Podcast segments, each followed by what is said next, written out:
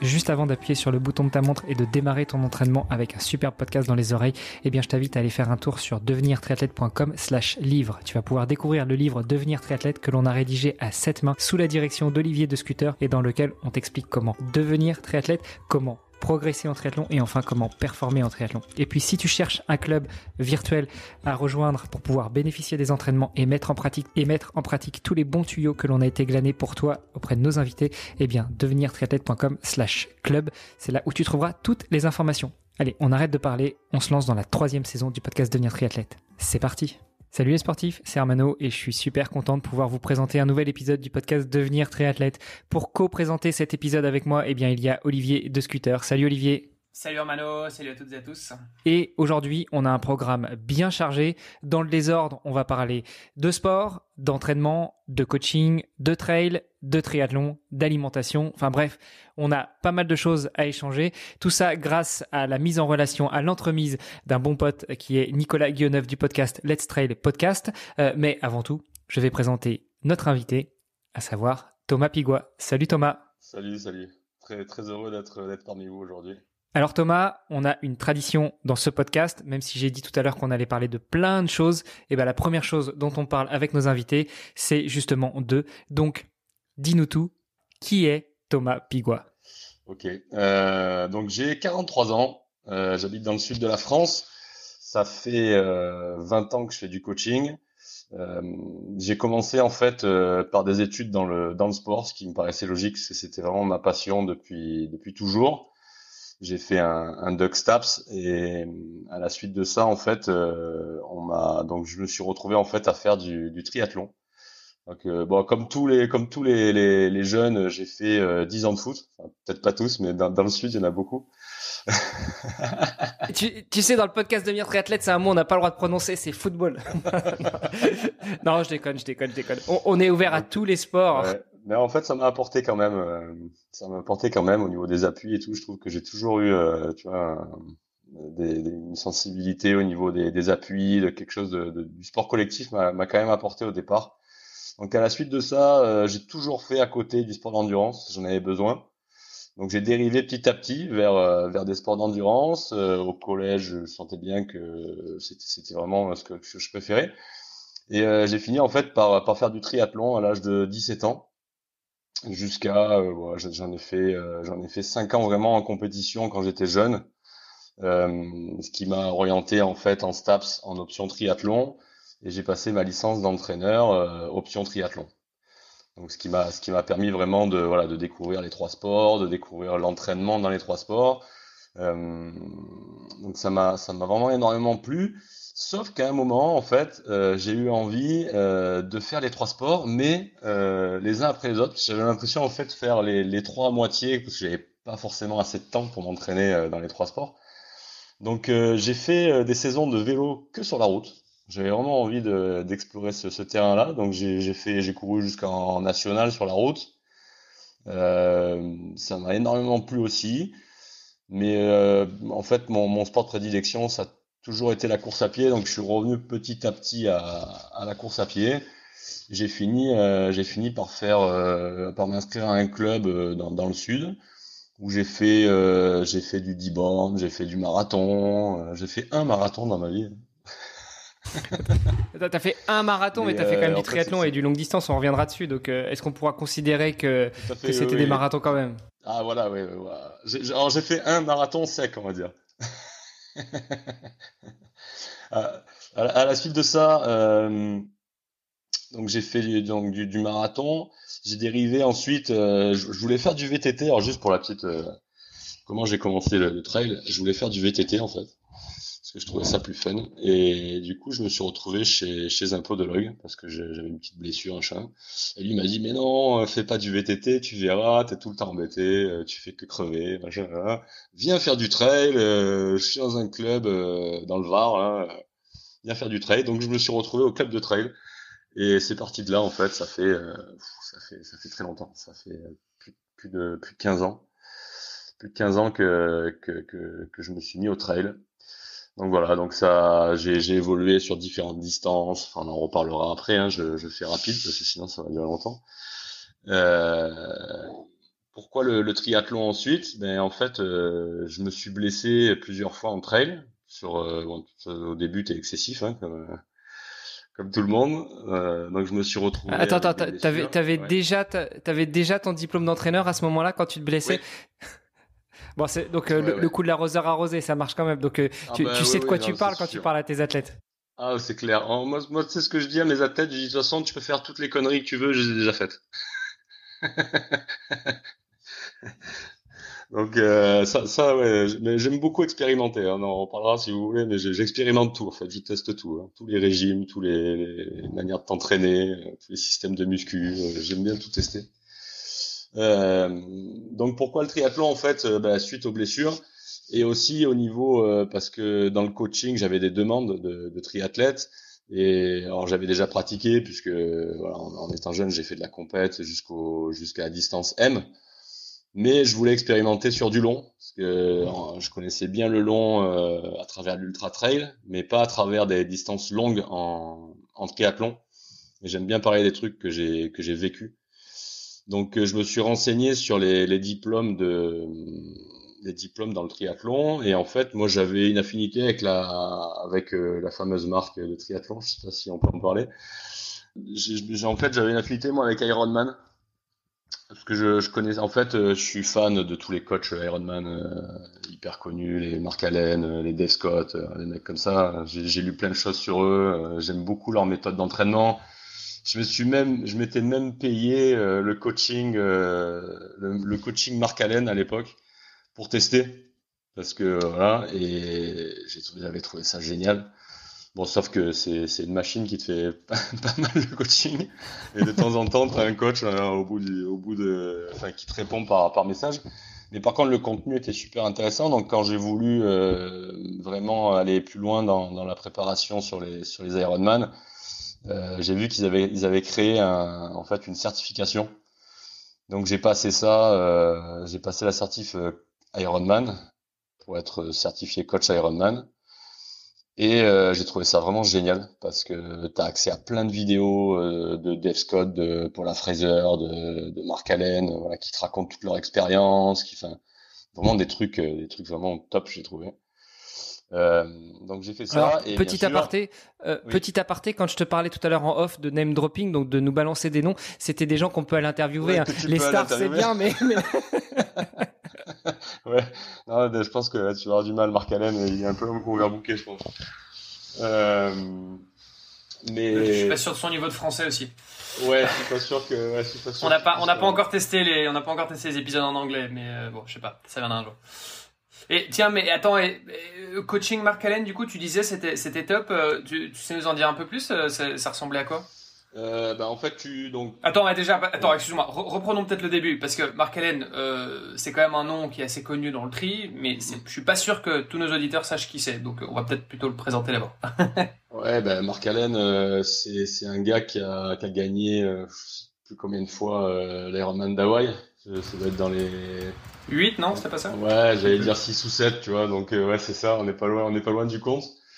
Euh, Dave Scott, c'est pareil. Euh, il y a la fameuse bataille euh, justement entre les deux, euh, tu vois, pour, pour remporter la victoire. Enfin, c'est des, des, légendes du, de, du triathlon de longue distance.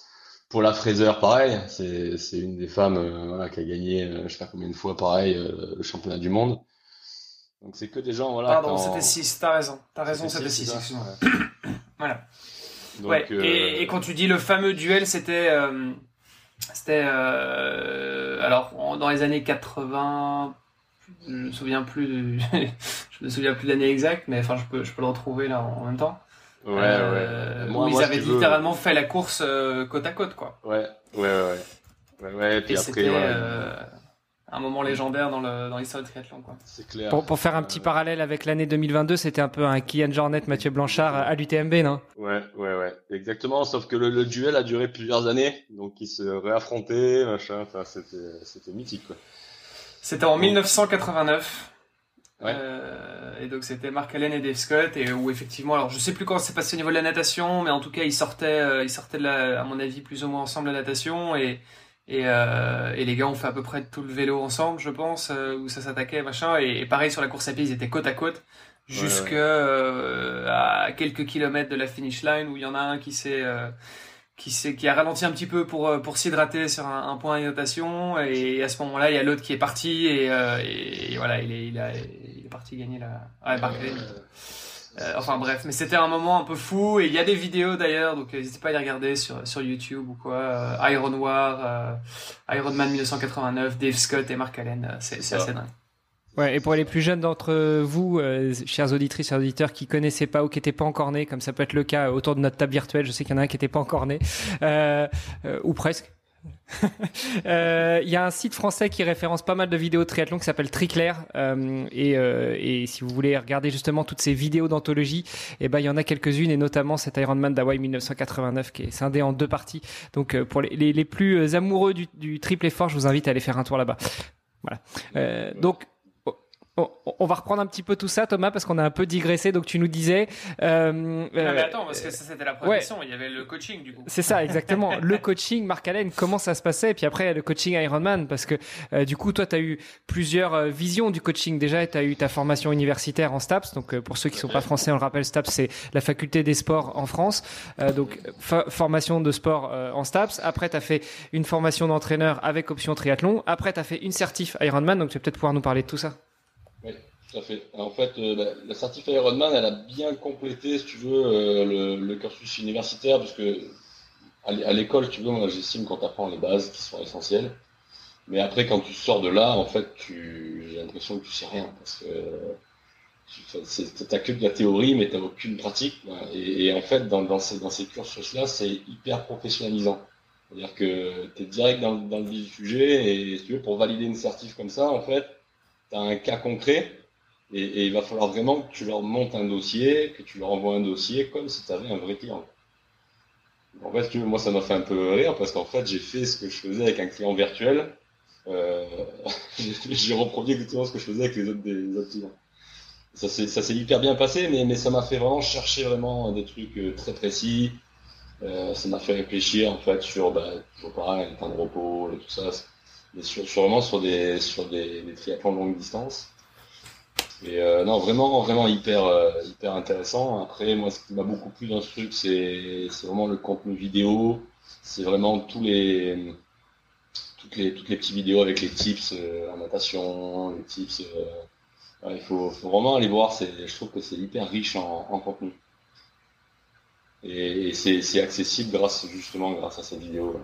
Ça se rend bien. Et après, pour les coachs, ce qui est, ce qui est génial, bon après on va dire c'est du business, machin truc, mais n'empêche que quand tu coach pour en vivre, c'est compliqué et c'est un système en fait qui est bien fait puisque quand tu es certifié, en fait quand les gens s'inscrivent euh, sur, sur des triathlons Ironman, on est, on est référencé par, euh, par zone géographique et tu vas être orienté en fonction du coach le plus proche. Donc ça c'est ça c'est assez sympa. Ouais, puis tu nous as dit, tu habites dans le sud de la France, pour être plus précis, du côté de Aix, je crois, c'est un endroit où il y a un petit triathlon de temps en temps, tous les ans. donc, tu es pas mal au niveau référencement géographique, non? Ben, En fait, je suis à, moi, je suis à 2 heures de Nice, euh, je suis à 45 minutes de, même pas, maintenant, je suis à 40 minutes de Aix, et je suis à 20 minutes de Marseille. Donc, euh, on, est, on, est, bien placé ici pour, pour tout ce qui est sport, euh, tout ce qui est sport d'endurance. on, est vraiment, on est vraiment super bien placé. Et, pour revenir sur ce que demandait euh, Olivier tout à l'heure, le, coaching Marc Allen, euh, comment ça se passe? Parce que tu nous disais, euh, alors je sais pas si, tout le monde l'a noté, mais qu'en gros c'est un peu des algorithmes, c'est un peu des machines qui t'entraînent, et puis et puis de temps en temps tu as un coach au bout du fil. c'est, enfin, tu peux nous en dire un petit peu plus sur cette expérience coaching Marc Allen, qui, je crois que maintenant il est pas loin de 65 piges, donc je suis pas sûr que ce soit lui qui soit derrière son écran à faire tous les plans d'entraînement. C'est sûr que non, mais de toute façon, je pense que ça, n'existe plus vraiment, cette, cette, formule-là n'existe plus, il me semble. Maintenant, justement, ils ont pris la décision, je trouve que c'est mieux, hein, d'orienter vers des coachs qui, qui, ont fait une formation et qui vont s'occuper des athlètes de manière plus individualisée, je pense. Donc, je pense que le choix était bon. Hein, parce que il y avait, avais quand même une limite à ça, c'est si tu, si tu comprenais pas vraiment euh, le contenu du, du programme, tu pouvais faire n'importe quoi. Et, alors effectivement, tu pouvais poser des questions et tu avais, je pense, des coachs qui devaient être euh, pas mauvais, hein, qui, te, qui, te, répondaient derrière par, euh, par message. si tu voulais modifier le plan, et après, avait, avais des moyens de, faire modifier le plan, mais voilà, puis c'était, quand même, euh, c'était pas, l'année dernière, j'ai fait ça. Hein. Donc maintenant, maintenant, je pense que ça, serait beaucoup plus, beaucoup plus flexible, beaucoup plus adaptatif. Oui, les outils ont changé aussi énormément. hein, à l'époque, enfin, et mais même encore aujourd'hui, il y a encore alors je sais pas si la majorité, mais en tout cas il y a encore beaucoup de coachs qui sont sur Excel. Ouais, non, mais c'est clair. Et alors que voilà, bon, il y a quand même, il y a quand même pas mal d'outils aujourd'hui, d'applications qui se développent. Euh, il y a aussi tout ce qui est coaching euh, AI. Je sais pas si tu t'es un peu intéressé à ça aussi, mais c'est aussi quand même une grosse tendance. Mm-hmm. Euh, donc il y a, il y a beaucoup de choses qui se font pour individualiser et en même temps, bah, euh, rendre le coaching plus accessible aussi, parce que finalement, avoir un coach perso, bon, quand t'es pro, ça justifie. Quand t'es amateur, ça peut justifier, mais enfin c'est quand même un certain coût, donc faut être prêt à le payer aussi. Euh, et bon, ça peut vite représenter quelques milliers d'euros par an. Il faut avoir envie de les sortir, quoi, mmh. et pouvoir bah, se le permettre aussi. c'est vraiment, nous on est vraiment dans, dans, ce, dans cet objectif-là. Hein. C'est en fait moi, si tu veux, j'ai toujours développé euh, ma, ma, manière de, de, de, coacher par rapport à ce que moi j'attendais. Je, je, je, voulais vraiment essayer de, de, de, donner ça en fait euh, à mes, à mes athlètes. Donc tout ce que j'ai rêvé d'avoir, si tu veux, je suis en train de le mettre en place en fait pour, pour pouvoir le, le, donner à mes, sportifs qu'on suit. Et euh, voilà, et, effectivement avec les outils maintenant, tu arrives à faire des trucs incroyables. C'est vraiment, vraiment génial. Là, je suis arrivé à un point où si vraiment tu es motivé pour donner un service euh, pro, c'est tout à fait possible. Et même, euh, même des athlètes qui sont, j'ai des athlètes qui sont en Hollande, j'ai des athlètes qui sont à, sont en Espagne, euh, avec qui je parle comme je parle avec vous. Du coup, on échange plus que si euh, je les voyais euh, une fois par semaine pour leur prendre la main et aller courir avec eux. Ouais. Ouais, on est beaucoup plus sur le, coaching individualisé. Alors, on pourra parler après des outils que, tu utilises ou que vous utilisez. C'est je, je, me suis laissé entendre que c'était une plateforme française assez connue et reconnue et que nous aussi on, on a mis en avant plusieurs fois, mais on en parlera un peu tout à l'heure. Euh, je, je, voulais quand même revenir un petit peu aussi sur toujours sur sur ta présentation, sur ton histoire. Donc formation de sport, euh, enfin formation à l'université des sports. Euh, ensuite euh, diplôme d'entraîneur. Euh, est-ce que ce, ce diplôme d'entraîneur tu l'as fait à l'université ou tu l'as fait euh, en dehors avec euh, un organisme de formation? Et, et si c'était le cas, euh, non, tu l'as fait vraiment à l'université. Oui, et, et... Fait, moi, j'ai fait un Doug Staps et mhm. après, j'ai fait une licence d'entraînement sportif. D'accord. Et, en fait, ce qui, ce qui, te permet en fait d'avoir une carte professionnelle et voilà. Mais non, j'ai pas fait, j'ai pas fait de diplôme d'entraîneur en plus de, de la fac. C'est vraiment, j'ai vraiment un diplôme universitaire. Et donc tu sors de tes études, direct, euh, tu tu t'installes en tant que coach à, ton compte et puis euh, tu commences à coacher ou euh, comment ça se passe en fait? Tes, tes, premiers pas dans l'univers du sport professionnel une, partie de ma vie que je vous ai pas, je vous ai pas expliqué.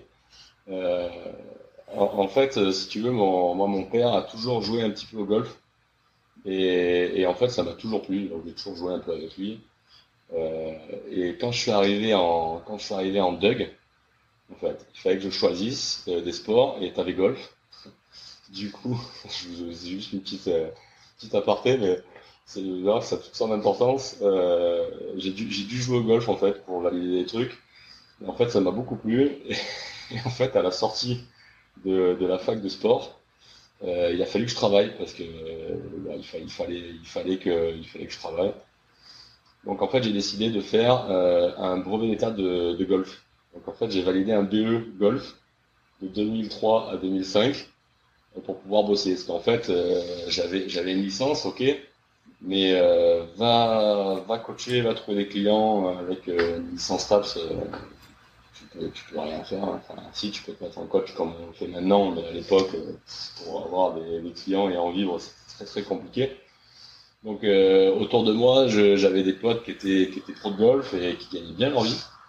Donc je me suis dit, bah, c'est un sport tout top, et enfin, euh, je, je, ça pouvoir, je vais pouvoir en vivre. Donc j'ai fait un brevet d'état de golf, euh, j'ai obtenu le brevet d'état de golf en deux ans. Un truc de dingue, hein, j'ai joué 8 heures par jour. Enfin, voilà. Attends, faut que tu, faut que tu nous en dises plus parce que c'est quoi un brevet d'État? C'est un diplôme d'entraîneur, mais. Euh, euh, ouais, si tu veux, c'est l'équivalent euh, du brevet d'État de ski, quoi, si tu veux une comparaison. Hein c'est aussi dur qu'un brevet de ski, mais parce que c'est un des rares trucs avec lesquels tu peux gagner de l'argent, en fait. Hein. À l'époque, tu avais le ski, le tennis et le golf. C'était pas compliqué. Hein. Et la natation, on va dire. Et qu'est-ce qui fait que ce soit si dur? C'est parce que c'est très technique, il faut avoir la maîtrise de chaque geste, il faut, il faut avoir un, il faut avoir en plus un niveau de pratique. Ah oui, à l'époque c'était un niveau, il fallait faire des compétitions fédérales avec euh, avec des scores euh, validés. Enfin, c'était un sacré un sacré défi, mais en fait ça ça n'a plus parce qu'il y avait un défi à relever. Donc j'ai fait ça, j'ai bossé. Donc après j'ai bossé bien sûr avec mon brevet d'état, mais euh, en parallèle en fait, comme j'avais la licence, ben, j'ai commencé à faire de la prépa physique. Donc j'ai fait de la prépa physique, ben, j'avais des cours à pied, parce que mon entourage, comme je courais, des cours à pied. Euh, mais j'ai aussi fait de la prépa physique pour des joueurs de golf euh, d'un certain, niveau. Donc euh, ouais, c'était sympa parce que voilà, j'avais plein de, clientèles différentes. Et en fait, maintenant, je m'y retrouve beaucoup parce que en fait, l'enseignement du golf, c'est un geste hyper technique. Et il faut que tu aies un œil affûté, mais à mort. Sinon, c'est très compliqué. Et en fait, maintenant, ça m'a permis d'être d'être vraiment affûté pour, pour développer les gestes techniques. Je me sentirais capable, tu vois, de, coacher en fait dans n'importe quel sport. Parce que une fois que tu as compris le geste technique, que tu l'as que tu l'as que tu l'as senti dans ton corps, tu l'as essayé, après tu vois où il faut aller quoi, et tu arrives à guider les gens d'avoir fait un sport comme ça, c'est génial parce que c'est vraiment hyper dur. Hein. C'est intéressant. Je, pensais pas, tu vois, pour le coup, je pensais pas que tu allais. Je pensais, je pensais pas entendre un jour que le, tu vois, on dit, on dise que le golf allait euh, aider à faire du, du triathlon, euh, mais d'une certaine manière, oui. Après tout, euh, voilà. Euh, et euh, j'ai un oncle qui joue beaucoup au golf. Euh, alors, je sais plus si c'est lui qui m'avait dit ça, mais euh, en tout cas, j'ai entendu, j'ai entendu récemment que le golf est un des sports les plus techniques au monde. Bon, après, c'est, ça reste assez subjectif parce que je, je sais pas trop sur quoi on passe pour dire ça, mais mais, euh, mais effectivement, c'est vrai que j'ai essayé justement euh, avec cet oncle il y, a, pas si longtemps. Euh, je, voilà, j'ai fait ma première initiation au golf. Je pensais pas que, tu vois, je me, je me mettrais au golf parce que moi j'ai toujours vu ça un peu comme un, un sport de papy. Euh, mais bon, en réalité, c'est c'est vrai que c'est assez fun, surtout les, alors, je sais plus comment t'appelles ça, mais les, tu sais au début là quand tu quand t'as les gros clubs là, que tu et, et donc c'est vrai, c'est vrai que c'est assez marrant, mais c'est hyper technique quoi. Parce que c'est c'est l'orientation, enfin t'orientes ton club à un millimètre euh, dans la mauvaise direction, ta balle, en fait, elle se retrouve 50 mètres euh, à droite ou à gauche euh, par rapport à la balle de plus, là, là, là, là, t'as touché, en fait, si tu veux, les clubs pour envoyer la balle loin. Mais, mais dès que, en fait, le plus dur dans ce sport, c'est pas d'envoyer la balle loin, c'est d'être précis. Oui, c'est les approches, c'est ça. ouais, ouais, ouais, ouais. C'est ça, en fait, c'est cette, si tu veux, cette panoplie, en fait, où tu passes d'un, d'un, d'un coup où il faut être très très fort, très puissant, mais précis. Tu vois, un peu comme un service de tennis comparer ça à un service de tennis, peut être très puissant, très précis, à, euh, à comme un amorti, tu vois, au filet où il faut que tu, il faut que tu la mettes au, centimètre près à un endroit, tu vois, ben, tu peux comparer ça, euh, pareil au tennis, tu vois. Et, il faut être hyper polyvalent. Il faut être puissant, il faut être précis, euh, il faut être très calme, c'est ça ça qui fait défaut souvent. donc c'est, vraiment, je pense que pour, pour le coaching, c'est, un gros, c'est un gros atout. Ouais, et, et, la fin, ça ressemble peut-être plus au billard que, que, du tennis, quoi. Exactement, ouais, ouais, ouais, c'est ça, exactement. Ouais, ouais. Mais tu vois, pour dans le triathlon, en fait, tu peux comparer ça à la natation, je trouve. Parce que en natation, tu retrouves, tu vois, cette précision dans le mouvement, cette, tu vois, le, la technique, en fait, passe au-delà de, de l'entraînement tu vois, du côté physio. Parce que tu peux faire tout ce que tu veux en physio, en natation. Si tu as, si une technique euh, qui est mauvaise, tu n'avanceras jamais. D'après toi, c'est quoi la proportion de... Bon, encore une fois, ce sera un truc assez subjectif à mon avis, mais, ah mais juste pour avoir une idée, en tout cas, à ton avis, c'est quoi la proportion de technique versus physio euh, en, en, natation? Moi, je pense que ça dépend à quel niveau tu en es d'initiation, tu vois. Mais, mais par exemple, tu vois, pour, pour quelqu'un qui commence, euh, je leur dis clairement, je leur dis, euh, c'est 100% technique. Ok. Voilà, à aucun moment tu essaies de nager vite. Parce que ça sert à rien. Que tant que tu n'as pas senti les choses, Tant que tu n'as pas senti les appuis dans l'eau, tant que tu n'as pas senti que tu glisses dans l'eau, ça sert à rien d'essayer d'aller vite. De toute façon, tu vas t'épuiser pour rien. Et, au final, en fait, euh, tu veux, euh, ça va en plus, ça va manger d'énergie pour les autres sports. Donc, tu n'as aucun intérêt. Et puis on voit, de toute façon, tu vois, regarde, si tu regardes sur, des, sur des courses, de, sur, des, sur des triathlons, la partie de la natation en pourcentage de temps dans l'eau, tu vois, je leur dis, euh, voilà, ça sert à rien que tu fasses des heures et des heures et des heures à nager pour, pour nager euh, une heure, une heure vingt, tu vois, sur un Ironman. Ouais. Donc, euh, moi, je suis plutôt dans cette orientation-là, en fait, surtout pour les débutants. Après, je coach pas des élites euh, en Ironman, hein.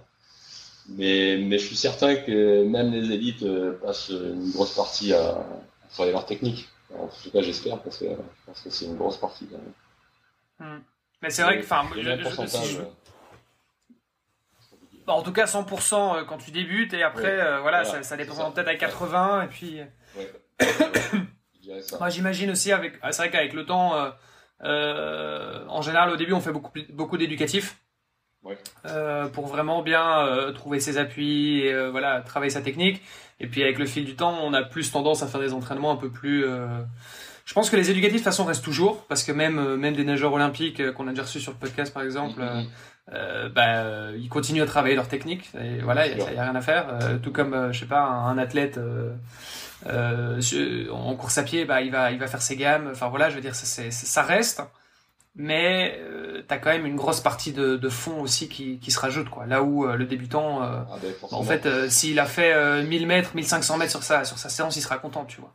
Ouais, quand tu débutes, au début, voilà, moi je me souviens mes débuts en natation, enfin, c'était à 5 ans.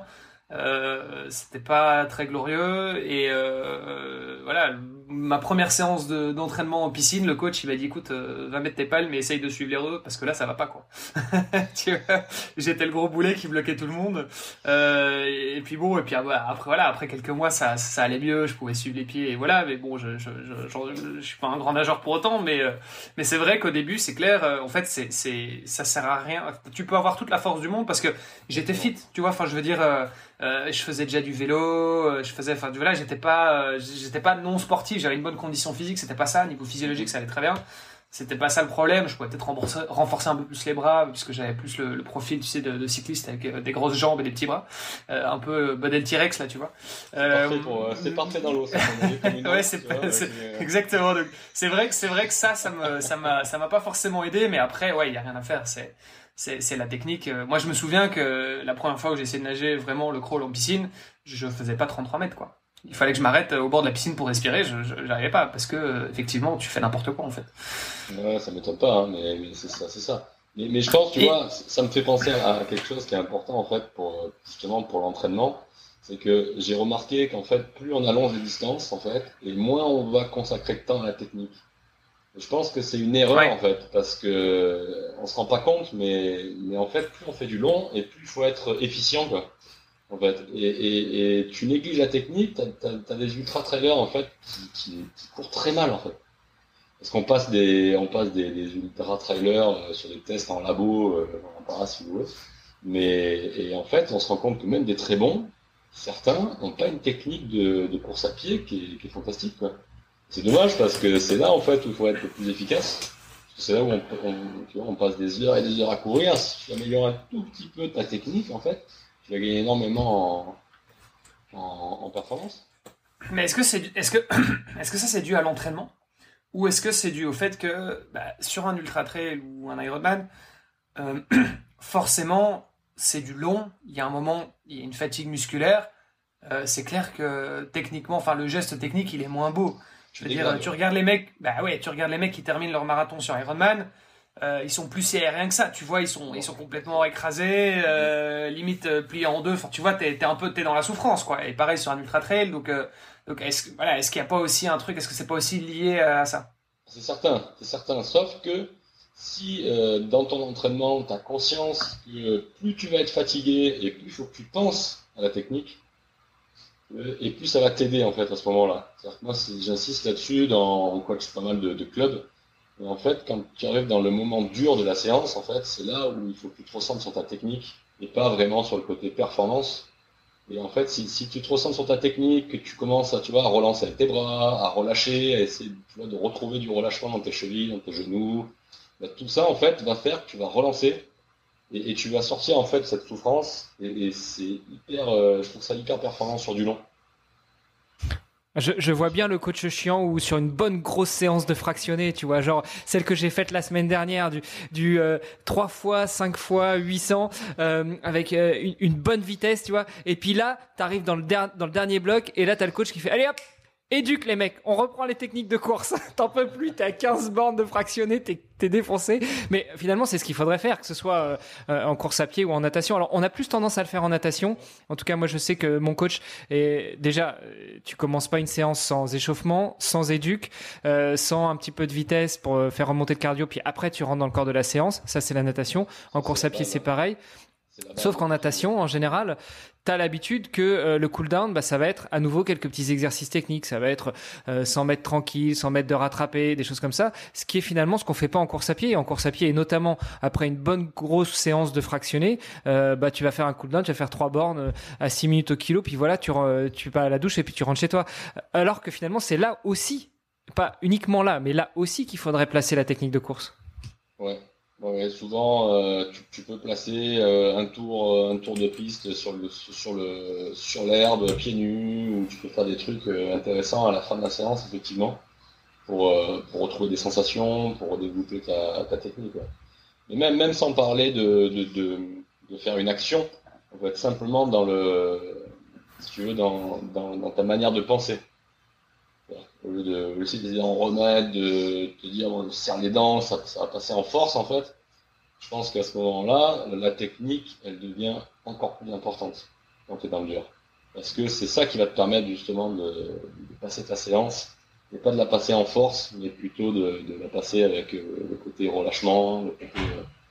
Ça, moi, j'y pense beaucoup et j'essaie de le transmettre parce que je trouve que ça marche énormément. En tout cas, moi, sur Ultra, sur Ultra Trail, Maintenant, c'est vraiment ma, spécialité, j'y pense beaucoup et ça marche bien. Alors attends, avant qu'on passe à l'ultra, justement, euh, on va revenir un petit peu sur toi et, au triathlon. Euh, tu nous disais que euh, donc tu as fait un peu de triathlon, tu as fait du golf, euh, tu as, commencé le trail, tu es revenu au triathlon parce que tu t'étais blessé. Euh, Qu'est-ce que tu as fait pendant tes, tes années triathlon? Euh, Déjà, quelle, euh, quelle sensation, quel plaisir tu y as reçu la première fois et la deuxième fois euh, reçu, euh, ressenti, pardon. Et puis et puis jusqu'où t'as été? Parce que tu nous disais que la première fois quand t'as fait du triathlon après la fac, t'avais été jusqu'à la distance M. après, est-ce que t'as été beaucoup plus loin, beaucoup plus vite, beaucoup plus fort? Quels étaient tes objectifs? En fait, alors pour juste pour mettre dans le contexte. Quand, donc moi, quand, quand j'avais 14-15 ans, en fait, mon, quand j'avais 20 ans. Mon, frère, en fait, lui, euh, qui est excessif dans le sport aussi, pareil, euh, lui s'était mis, mis au triathlon et tout de suite a voulu faire les championnats du monde. On s'est préparé euh, pour pour se qualifier pour Hawaï. Donc il avait fait Lanzarote, Zurich, tout ça. Donc j'avais déjà en tête ce, truc-là. Et il s'est qualifié deux fois pour Hawaï. Il est deux fois championnat du monde. Donc j'avais, j'avais voilà, ce, ce, truc en tête qui, disait un jour, euh, j'aimerais bien quand même essayer, euh, essayer ce truc. Donc, euh, Alors fais-nous rêver, c'est toi qui entraînais ton frère quand même. Non, non, non, non, non, non, non, non, non. En fait, on était tous les deux dans le même club. En fait, quand moi je faisais du M, lui, euh, il se préparait pour les aéronefs. Et euh, donc du coup, quand j'ai voulu m'y mettre, j'ai donc j'ai fait cette formation, euh, je me suis entraîné et en fait, ce qui m'intéressait, c'était le long parce que je me sens beaucoup mieux dans les efforts longue durée. Donc j'ai préparé, euh, qu'est-ce que j'ai fait en premier? J'ai fait un L euh, ici, dans le sud. Euh, j'ai fait le triathlon du Ventoux, je sais pas si vous connaissez. Ça c'est ça c'est sévère hein, parce que t'as le côté, euh, monté en vélo. Donc moi je suis un peu lourd en plus, donc en vélo je, je subis un peu l'école. Euh, donc j'ai fait ça et euh, en fait mon objectif c'était euh, de me qualifier pour euh, pour Hawaï dès le départ parce que moi j'avais ça en tête avec mon avec mon frère. Donc je m'étais dit je vais faire Nice pour pour voir un petit peu où j'en suis. Donc j'ai eu la chance de pouvoir faire Nice en 2019 je crois. Je crois que c'est 2019. malheureusement j'ai pas eu de chance c'était canicule donc ils ont ils ont le parcours Donc on a fait un mini Iron. C'est vrai, c'est vrai. moi j'ai rien trouvé de mini. Hein. Tu, fais, tu fais 4 de natation, tu fais 150 en vélo et tu fais 30 à pied. Mais en fait, euh, je crois que c'est le jour où j'ai eu le plus chaud de ma vie. Euh, pourtant j'en ai fait des trucs débiles, hein. mais alors là, euh, sous la canicule, même en vélo, même en vélo quand t'as chaud, c'est qu'il fait vraiment très chaud. Je, me souviens de ce week-end-là. Moi, j'étais à Francfort parce que en même temps, il y avait l'Ironman de Francfort. J'accompagnais un copain qui était là-bas, euh, et, euh, et c'était marrant de voir la, euh, la différence entre euh, l'approche française, où justement, là pour le coup, c'était le gouvernement qui s'était mêlé de l'organisation du, du, triathlon de, de, Nice et qui avait demandé à le raccourcir pour éviter qu'il y ait une hécatombe, enfin que, que, que qu'il y ait, qu'il y ait des, des, des, problèmes sur la course. Et à Francfort, par contre, où il faisait tout aussi caniculaire que Nice. Hein. C'est pas parce que c'est beaucoup plus haut que c'est en Allemagne. Hein. C'était exactement comme à Nice. Là, les organisateurs ont fait ce qu'ils voulaient, donc ils ont été cool. Ils ont rajouté 200 mètres de course à l'ombre. Mais sinon, tout le parcours de course à pied, il était, il était euh, en plein soleil. Donc euh, c'était marrant de voir cette, double approche. Euh, mais effectivement, l'année de, enfin juin 2019, c'était, horrible pour, faire des courses quoi. bah, pour, vous raconter le, tri, la natation, ça s'est bien passé. Le vélo, extrêmement chaud. Et euh, donc j'ai posé le vélo dans les 250, un truc comme ça. Et, euh, et en course à pied, je savais que c'était là où j'allais faire la différence avec l'habitude de courir dans la souffrance. Et euh, je termine le marathon, je passe dans, les, dans le top 100. Je fais 99e, je crois, un truc comme ça. Mon premier run, j'étais content. Mais, mais par contre, une course à pied de l'enfer. Un truc où tu, tu ils avaient mis des douches tous les tous les deux kilomètres, je crois, sur le, sur la promenade de Nice. Donc un truc, truc incroyable. Mais, voilà, mais, vraiment une super expérience. Donc à la suite de ça, ben, j'ai voulu aller plus loin, bien sûr, parce que euh, je, suis, compétiteur. Donc je me suis repréparé de, plus belle. Et malheureusement, après, on a eu toute cette histoire de Covid, des trucs comme ça, machin. Donc euh, j'avais fait des prépas de dingue. Hein. Tout, a été annulé. Je devais aller euh, en Finlande faire le faire le. Enfin, il y a plein de projets vraiment géniaux euh, qui s'étaient mis en place. Et j'ai fait deux années de prépa comme ça où c'était catastrophique à chaque fois. Et, vu que l'investissement euh, pour ce genre de course il est monstrueux, euh, il, faut, quand même le rappeler, avec le déplacement, le dossard, la prépa, l'investissement, le sacrifice de temps quoi, que, il y a un moment je me suis fait rattraper par ma première passion, je m'étais inscrit à un ultra parce que j'avais envie d'en refaire un. Et, après, du coup, j'ai bifurqué. Parce que voilà, parce qu'au niveau, euh, au niveau euh, pratique, moi, pour, pour mon job, pour tout ça, l'entraînement en course à pied est tellement plus simple. Euh, donc du coup, euh, du coup, j'ai recommencé à préparer des ultras et puis euh, j'ai eu, des résultats sympas euh, dans les dernières années. Donc du coup, j'ai enchaîné après les saisons. Voilà. Mais, mais par contre, l'expérience vraiment géniale. Et, et, du coup, comme ça, j'ai vraiment, j'ai vécu le truc et je trouve ça beaucoup plus facile après pour, pour accompagner les athlètes. C'était une chose que j'allais te poser, euh, une question que j'allais te poser, c'est effectivement quelle est la différence entre un entraînement, euh, alors tu parles d'ultra, évidemment c'est l'ultra trail, hein, euh, quelle est la différence entre un, un, un entraînement quand tu es athlète euh, d'ultra et un entraînement de triathlète longue distance en termes de, de volume, je veux dire, euh, en termes de, de, durée, parce que finalement l'avantage du triathlon c'est que en pratiquant les trois sports tu croises, donc en faisant, allez, si tu veux, si tu veux bien performer 15-20 heures par semaine, tu tu devrais avoir déjà un bon niveau et puis surtout tu évites les blessures vu que tu croises avec les trois sports. En ultra, si tu fais 15-20 heures, tu vas faire des bornes, ok, peut-être 120, 150, 200 bornes, euh, c'est le volume dans lequel je suis en ce moment, mais par contre tu croises pas, donc tu vas un petit peu plus à la rupture, un petit peu plus à la blessure, euh, et puis 15-20 euh, heures d'un seul et même sport, est-ce qu'il n'y a pas un peu de monotonie? Enfin, toi, toi qui justement as vécu ces deux types de préparation, quelle différence tu fais? Et justement, euh, enfin, le corollaire à ça, ça va être, je suis désolé, ça fait beaucoup de questions, mais le corollaire à ça, c'est euh, quelle est ton approche vis-à-vis de tes athlètes? Tout à fait. Euh, ben, en fait, ça, dépend beaucoup du niveau. Ça dépend beaucoup de où tu en es dans ta, dans, dans ta carrière, si on peut employer ce mot, mais ça peut être vraiment équivalent.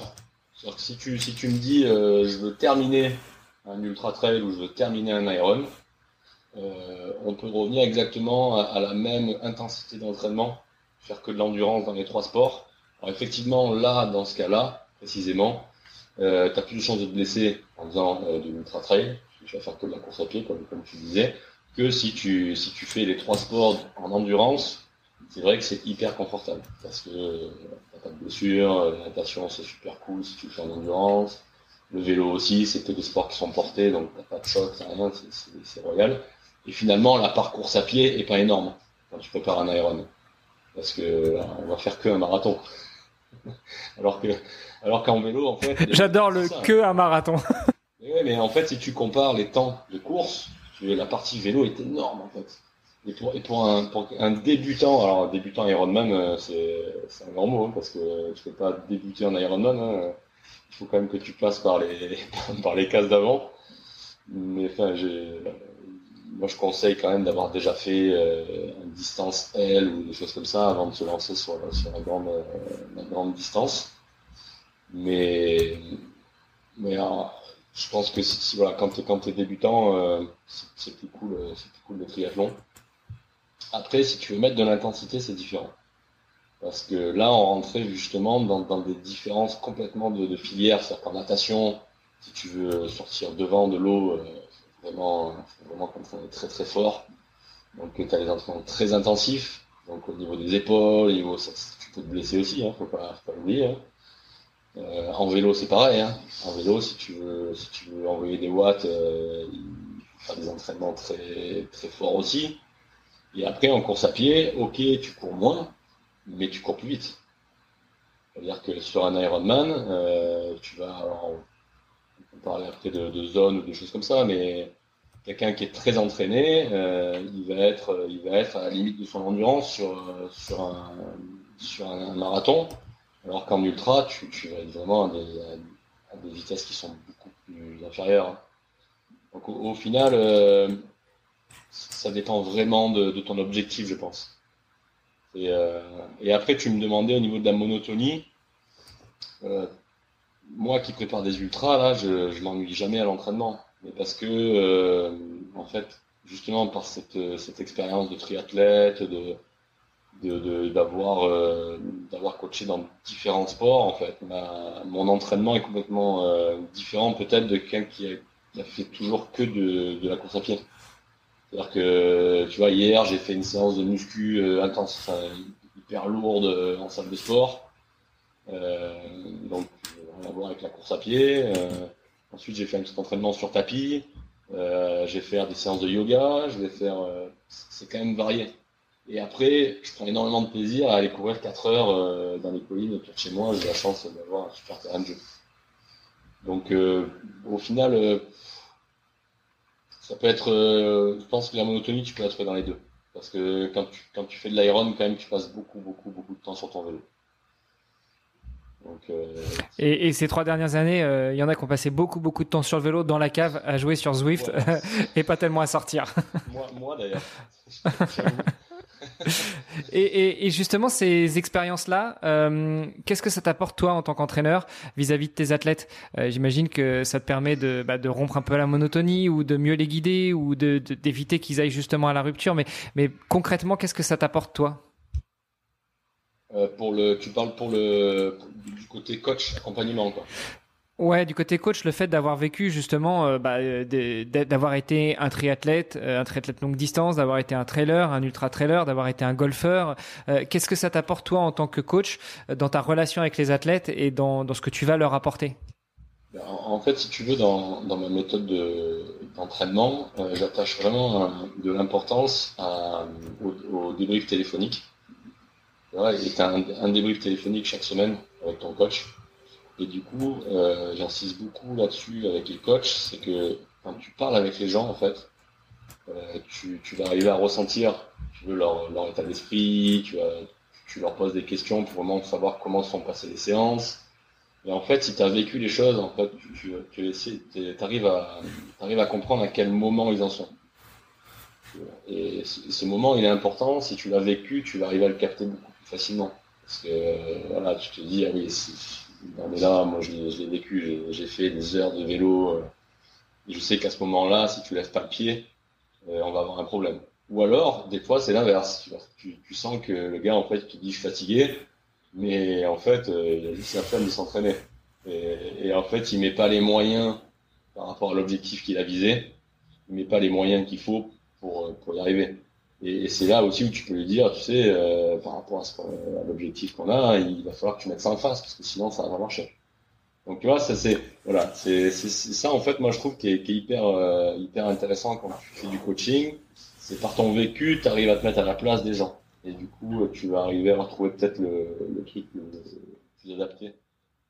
Mais comment tu comment tu fais la différence justement entre euh, entre ok là je vois qu'il a la là je comprends qu'il a la flemme et là, je comprends que en fait, euh, vraiment, il, il, en fait trop. Alors, Parce qu'au final, c'est juste un feedback. Enfin, je veux dire, tu reçois le même feedback dans les deux cas. Ouais, ouais. Sauf que euh, avant, si tu veux, ou, ou, en live, si tu veux, nous, avec l'application euh, qu'on utilise, on a des retours. C'est-à-dire que les, les, surtout les, les triathlètes euh, sont toujours connectés, euh, montres, capteurs, euh, t'as tout. Quoi, si tu veux. Je, je vois pas ce que tu veux dire. C'est un truc qui ressort jamais dans notre podcast que, que les triathlètes, c'est, c'est des geeks de la data. Je, je ne vois pas. C'est ça, c'est ça, c'est ça. Alors, bah, après, ça vient, ça vient, maintenant, ça vient dans tous les sports. Hein. J'ai, j'ai, partout. Mais, mais nous aussi, hein, nous aussi, on est friands de tous les trucs, les capteurs, les, euh, donc, du coup, si tu veux, tu as toujours un retour. Et, voilà, le, le, le, gars qui me dit euh, qu'il a fait une séance euh, de seuil, euh, quand je vois son cardio et le cardio décolle pas et que dans les, il me dit que dans les sensations, euh, retour de sensation, il me dit que c'est facile. C'est tout de suite, tout de suite, je sais que il fait pas ce qu'il faut. Ou alors, ou alors, je lui ai dit de se reposer. Tu vois, à l'inverse, je lui ai dit de se reposer et en fait, je vois qu'il va courir tous les jours. Ou, euh, ou alors, je lui demande de courir en endurance et puis euh, à chaque fois, il me fait des séances, ce que j'appelle à moitié à fond.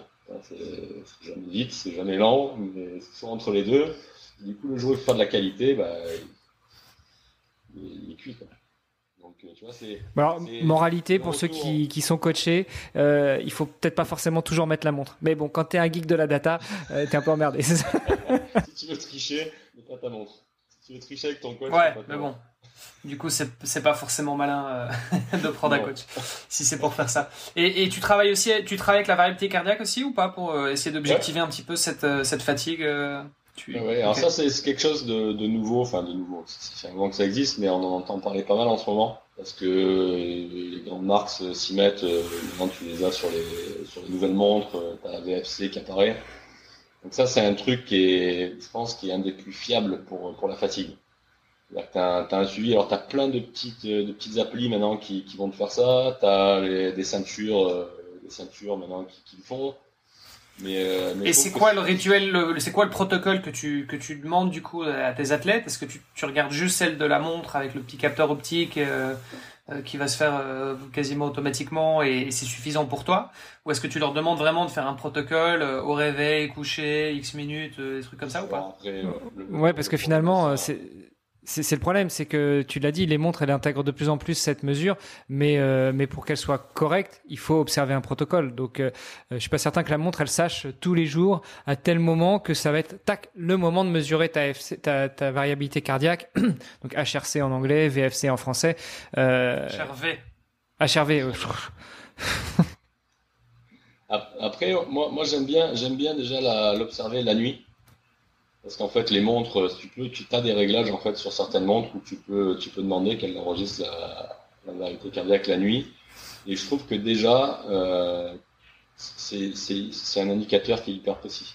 En tout cas, en tout cas sur, euh, sur, sur, sur moi, ça marche très très bien. Sur d'autres athlètes, j'ai constaté que ça marchait très très bien aussi.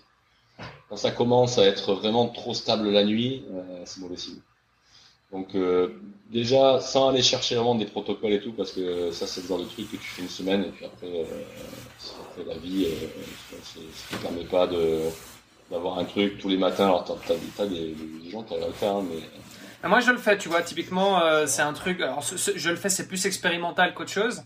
Parce que j'ai pas vraiment quelqu'un qui l'interprète pour moi. Enfin bon, j'ai l'application évidemment, mais et donc je, je, je le fais plus euh, à titre expérimental pour voir un peu ce que ça donne aussi, mais surtout pour voir la tendance, tu vois.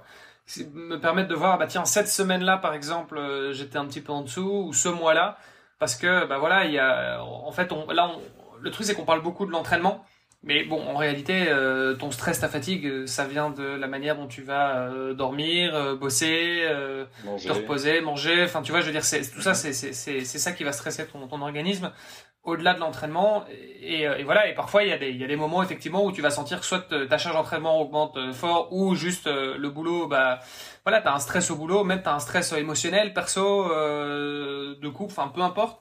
Et, tu vas voir qu'effectivement dans cette tendance-là, bah t'as, euh, enfin tu vas, tu, vas voir justement ta ta qui va euh, qui va diminuer à ce moment-là. Et moi je trouve que ça c'est assez intéressant. Et le protocole que je fais, c'est simple, c'est c'est 2 minutes 30 couché au réveil. Donc moi quand je me réveille, la première chose que je fais, c'est je mets ma ceinture cardiaque euh, je lance mon application, c'est Elite et Charvy, mais bon, il y en a plein d'autres. Euh, et, voilà, et je, le fais comme ça. Et, ah, le, petit pipi d'abord. Euh, le petit pipi d'abord, il faut d'abord aller aux toilettes. non, mais sérieux, c'est pas une connerie. C'est qu'en fait, si tu vas pas vider ta vessie, ça peut avoir une incidence sur la mesure de ta variabilité cardiaque. Ah ouais, ah, ça, ça c'est vraiment le, détail qui tue ça. Mais bon, après voilà, je sais, je sais qu'il y a, on a eu Didier Barani aussi sur le podcast il y a quelques mois que tu connais peut-être d'ailleurs. Il est, il est dans, dans le coin, lui, il est, il est basé à Nice. Euh, qui lui était avait un avis un petit peu plus euh, nuancé, on va dire, sur euh, sur sur la mesure et de manière générale sur sur sur sur beaucoup de beaucoup de de nouveaux outils, certains plus gadgets que d'autres. Mais donc voilà, enfin c'était c'était intéressant aussi d'avoir cette discussion. mais toi, c'est quelque chose que tu utilises vraiment dans ton coaching, quoi, de, de manière de manière active c'est pas juste un petit plus pour euh, qui fait un peu bling bling quoi. C'est ça que je voulais rajouter. C'est-à-dire qu'en fait, moi, je prends pas un critère. Je trouve, je trouve que c'est, ça serait dommage, tu veux, de te limiter à un seul, euh, un seul truc. Si, si ça va être un critère parmi tant d'autres. C'est-à-dire que, comme, comme j'ai dit tout à l'heure, moi, le, plus important, c'est l'échange. Quand tu vas parler avec la personne, euh, tu lui poses des questions si tu sens qu'elle est, qu'elle est en pleine forme, euh, que les entraînements ils passent bien, que tout va bien, qu'elle dort bien, qu'elle mange bien, euh, et que tu as juste ça qui déconne, tu peux pas, tu peux pas lui dire t'es, crevé quoi. Donc c'est voilà, c'est c'est. Ou c'est peut-être le moment d'aller lui dire va faire un bilan cardio. Ouais, voilà, ou peut-être, peut-être, ouais, peut-être, mais mais en tout cas, voilà, c'est c'est c'est une chose. C'est une chose parmi tant d'autres et il faut euh, voilà, c'est comme quand tu t'entraînes, si tu veux, je trouve ça je trouve ça bête de t'entraîner que avec des watts ou alors que avec le cardio ou que aux, sensations, tu vois. Donc euh, moi je pense qu'il faut euh, si, tu veux vraiment coacher de la bonne manière les gens, il faut que tu aies un truc plus large et, et surtout que tu t'adaptes à eux parce que tu en as certains ça va les saouler de se lever le matin, de le cardio, machin moi, je l'ai fait. Hein. Euh, c'est marrant parce que j'avais essayé exactement avec la même que toi. Avec euh, Elita Chervé, en fait, c'est les premiers qui ont fait ça à peu près quand c'est sorti. Et j'avais testé ça pendant euh, plusieurs mois. Et effectivement, c'est incroyable de voir en fait l'évolution en fonction de la charge d'entraînement. Uh-huh. mais, mais vu que je l'ai testé en fait, maintenant j'ai plus besoin de le faire parce que je sais. Oui, tu l'as compris. Non, mais c'est je, je, je, vois ce que tu veux dire. donc du coup, je constate que moi, euh, avec ma Garmin, ben, en fait, quand elle enregistre la nuit, j'ai les mêmes résultats. Tu veux. Je, ça, ça, ça, va me faire les mêmes variations et du coup, ben, je vais prévenir pareil le surentraînement. Et, et j'ai mhm. plus besoin de mettre la ceinture, de me lever, de me coucher, d'attendre, de machin. Tu vois. Et du coup, voilà, j'ai gagné du temps là-dessus. Mais effectivement, si quand t'es motivé pour le faire sur, un, tu vois, ça t'apprend vachement, euh, vachement de choses.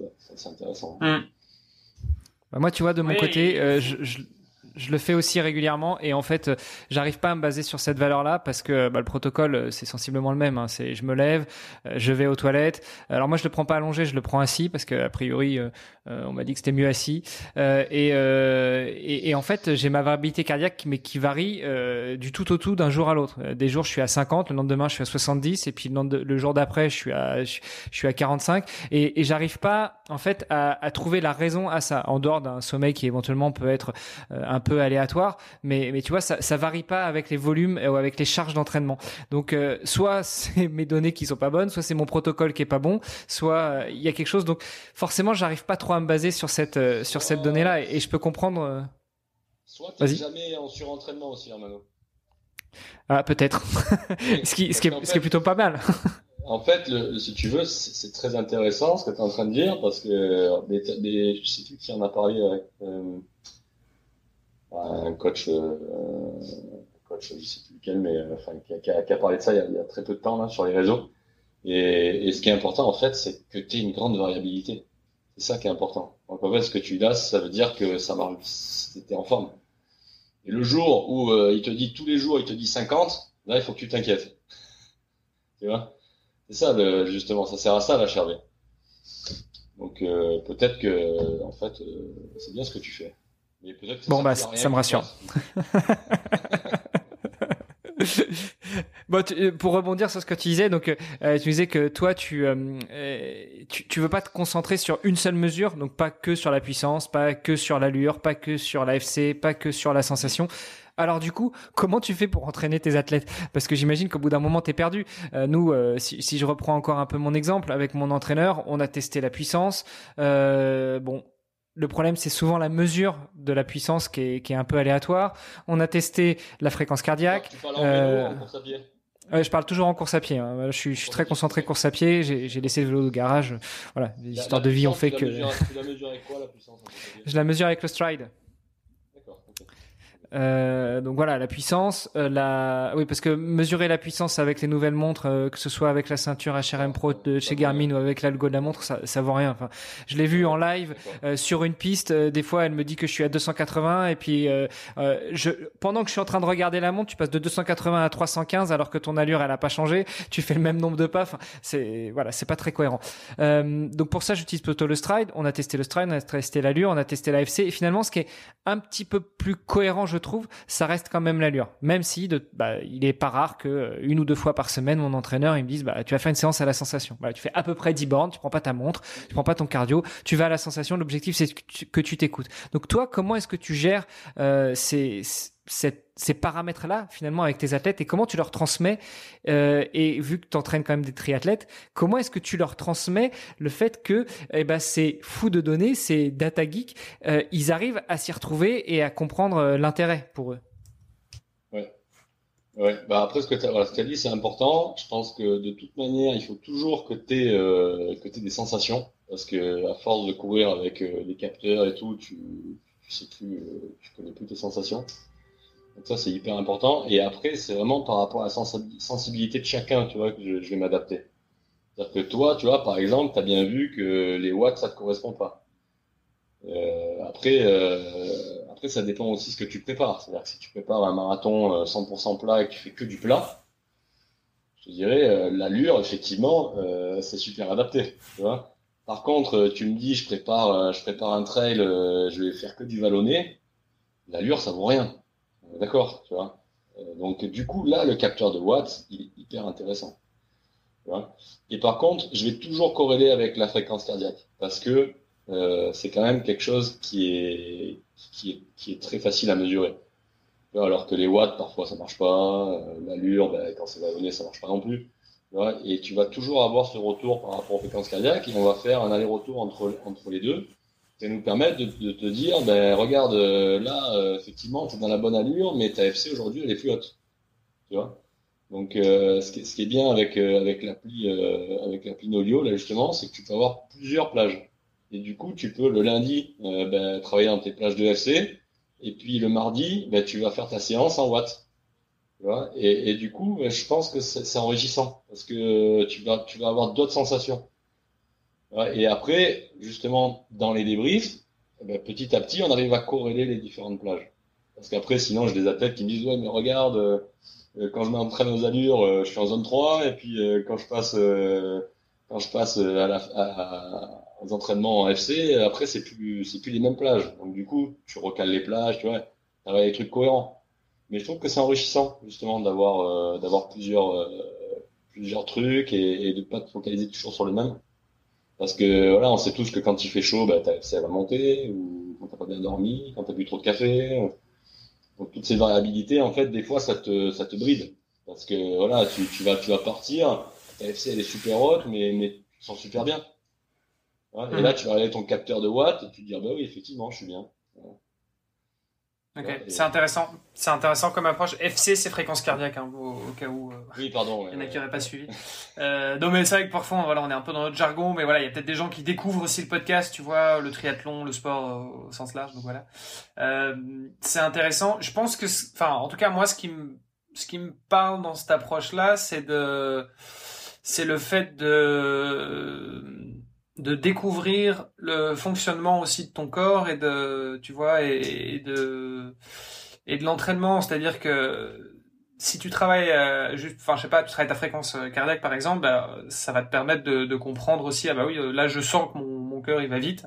Euh, tu vois, un athlète euh, expérimenté, en fait, il est capable de dire, ouais, là je suis à peu près en zone 4, en zone 5. Enfin, tu vois, je veux dire, aux sensations. Et en fait, pour moi, le fait de mesurer euh, ta fréquence cardiaque, mais aussi euh, tes watts, etc. Enfin, ça te permet en fait d'apprendre à te connaître.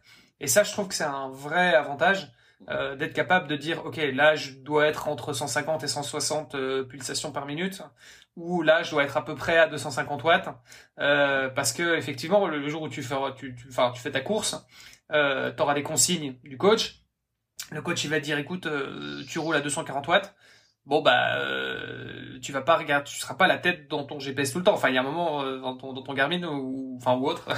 Mais mais mais dans, ton compteur de vitesse euh, il faut que tu le ressentes aussi. Il faut que tu dises ok là je sais que je suis plus ou moins dans ma dans ma bonne zone etc et donc voilà. Et ça c'est quelque chose qui ça ça, ça aussi. Et, et, et je crois que c'est c'est peut-être enfin pour moi en tout cas l'avantage de cette de, de, ton approche en tout cas c'est ça c'est de, de pouvoir vraiment apprendre à te à te connaître toi-même quoi Exactement. Ça même au-delà de ça, si tu veux, c'est que nous, on va, on va rajouter un autre paramètre euh, qu'on utilise beaucoup, c'est la fréquence respiratoire. C'est-à-dire qu'en fait, tu, tu, peux très bien euh, apprendre à quelqu'un à, connaître sa manière de respirer en fonction de l'intensité de chaque entraînement. Et, et, ensuite, il est capable, rien qu'en modifiant euh, sa fréquence respiratoire, donc sa manière de respirer, là, tu peux parler en course à pied, par exemple, dire, tu vas courir, tu vas inspirer sur trois foulées, tu vas souffler sur trois foulées. D'accord? Sur, la, sur, sur une durée. Et, et, ben, en pratiquant ça, en fait, tu vas être en zone 2. Voilà. Et, et, en fait, en, en, endurance, hein, pour, pour, que ce soit plus simple, en endurance fondamentale, en fait, voilà, pour juste donner un, petit truc comme ça, euh, si tu cours sur trois foulées, inspires sur trois, tu souffles sur trois, ben, tu vas la plupart du temps être dans ta zone d'endurance. Et, tu peux apprendre comme ça aux gens à respirer en fonction de leur intensité d'entraînement. Et, et, petit à petit, eh ben, ils ont même plus besoin de regarder leur cardio. Et, ils, vont, se mettre dans la bonne plage. Et ça, tu peux l'adapter à n'importe quelle plage et dans n'importe quel sport. Ça marche aussi. Euh, après, je pense que c'est un truc ça qui m'est venu, tu vois, euh, de la natation c'est ce que j'allais dire. C'est ce qu'on fait souvent en natation. Enfin, quand tu fais des séances, tu respires en deux temps. Bah là, tu sais que tu vas être plutôt en mode euh, très rapide, voire très rapide. Euh, bon, on, on, oublie euh, la poussée, euh, pas respirer pendant 10-15 mouvements si c'est possible, etc. Après, tu respires en deux mouvements. En trois, pour la majorité des gens, euh, c'est une allure soutenable. en cinq, t'es plutôt en endurance. En sept, t'es vraiment en endurance fondamentale, etc. bon, après, c'est comme tu le dis, c'est adapté à chaque personne. Moi, je suis bien en cinq temps et en cinq temps, j'arrive à nager vite. Mais ça, c'est parce que moi, j'ai développé ça en natation et par contre, je l'ai pas développé en course à pied. Tu vois, par exemple, euh, ce qui est souvent euh, dit aussi, c'est qu'en course à pied, tu respires uniquement par le nez. Là, tu es sûr d'être en endurance fondamentale. Euh, moi, je peux pas faire une sortie en respirant que avec le nez, tu vois. Tu vas, tu vas faire un malaise. Ouais, mais ça, c'est pareil. Ça, c'est des trucs, euh, c'est des trucs qu'il faut, qu'il faut adapter à chacun. Mais, mais effectivement, tu vois, c'est un paramètre qui est très peu utilisé et que nous on utilise beaucoup euh, parce qu'il y a des gens en fait ils sont déjà ils sont incapables de regarder leur cardio quand ils courent. Ils se disent mais moi je peux pas regarder la montre quand je cours ou pas tout le temps. Euh, tu vois donc du coup d'apprendre justement comme tu disais à connaître son corps, à connaître ta manière de respirer en fonction des différentes intensités qui sont demandées, ben, c'est un énorme avantage.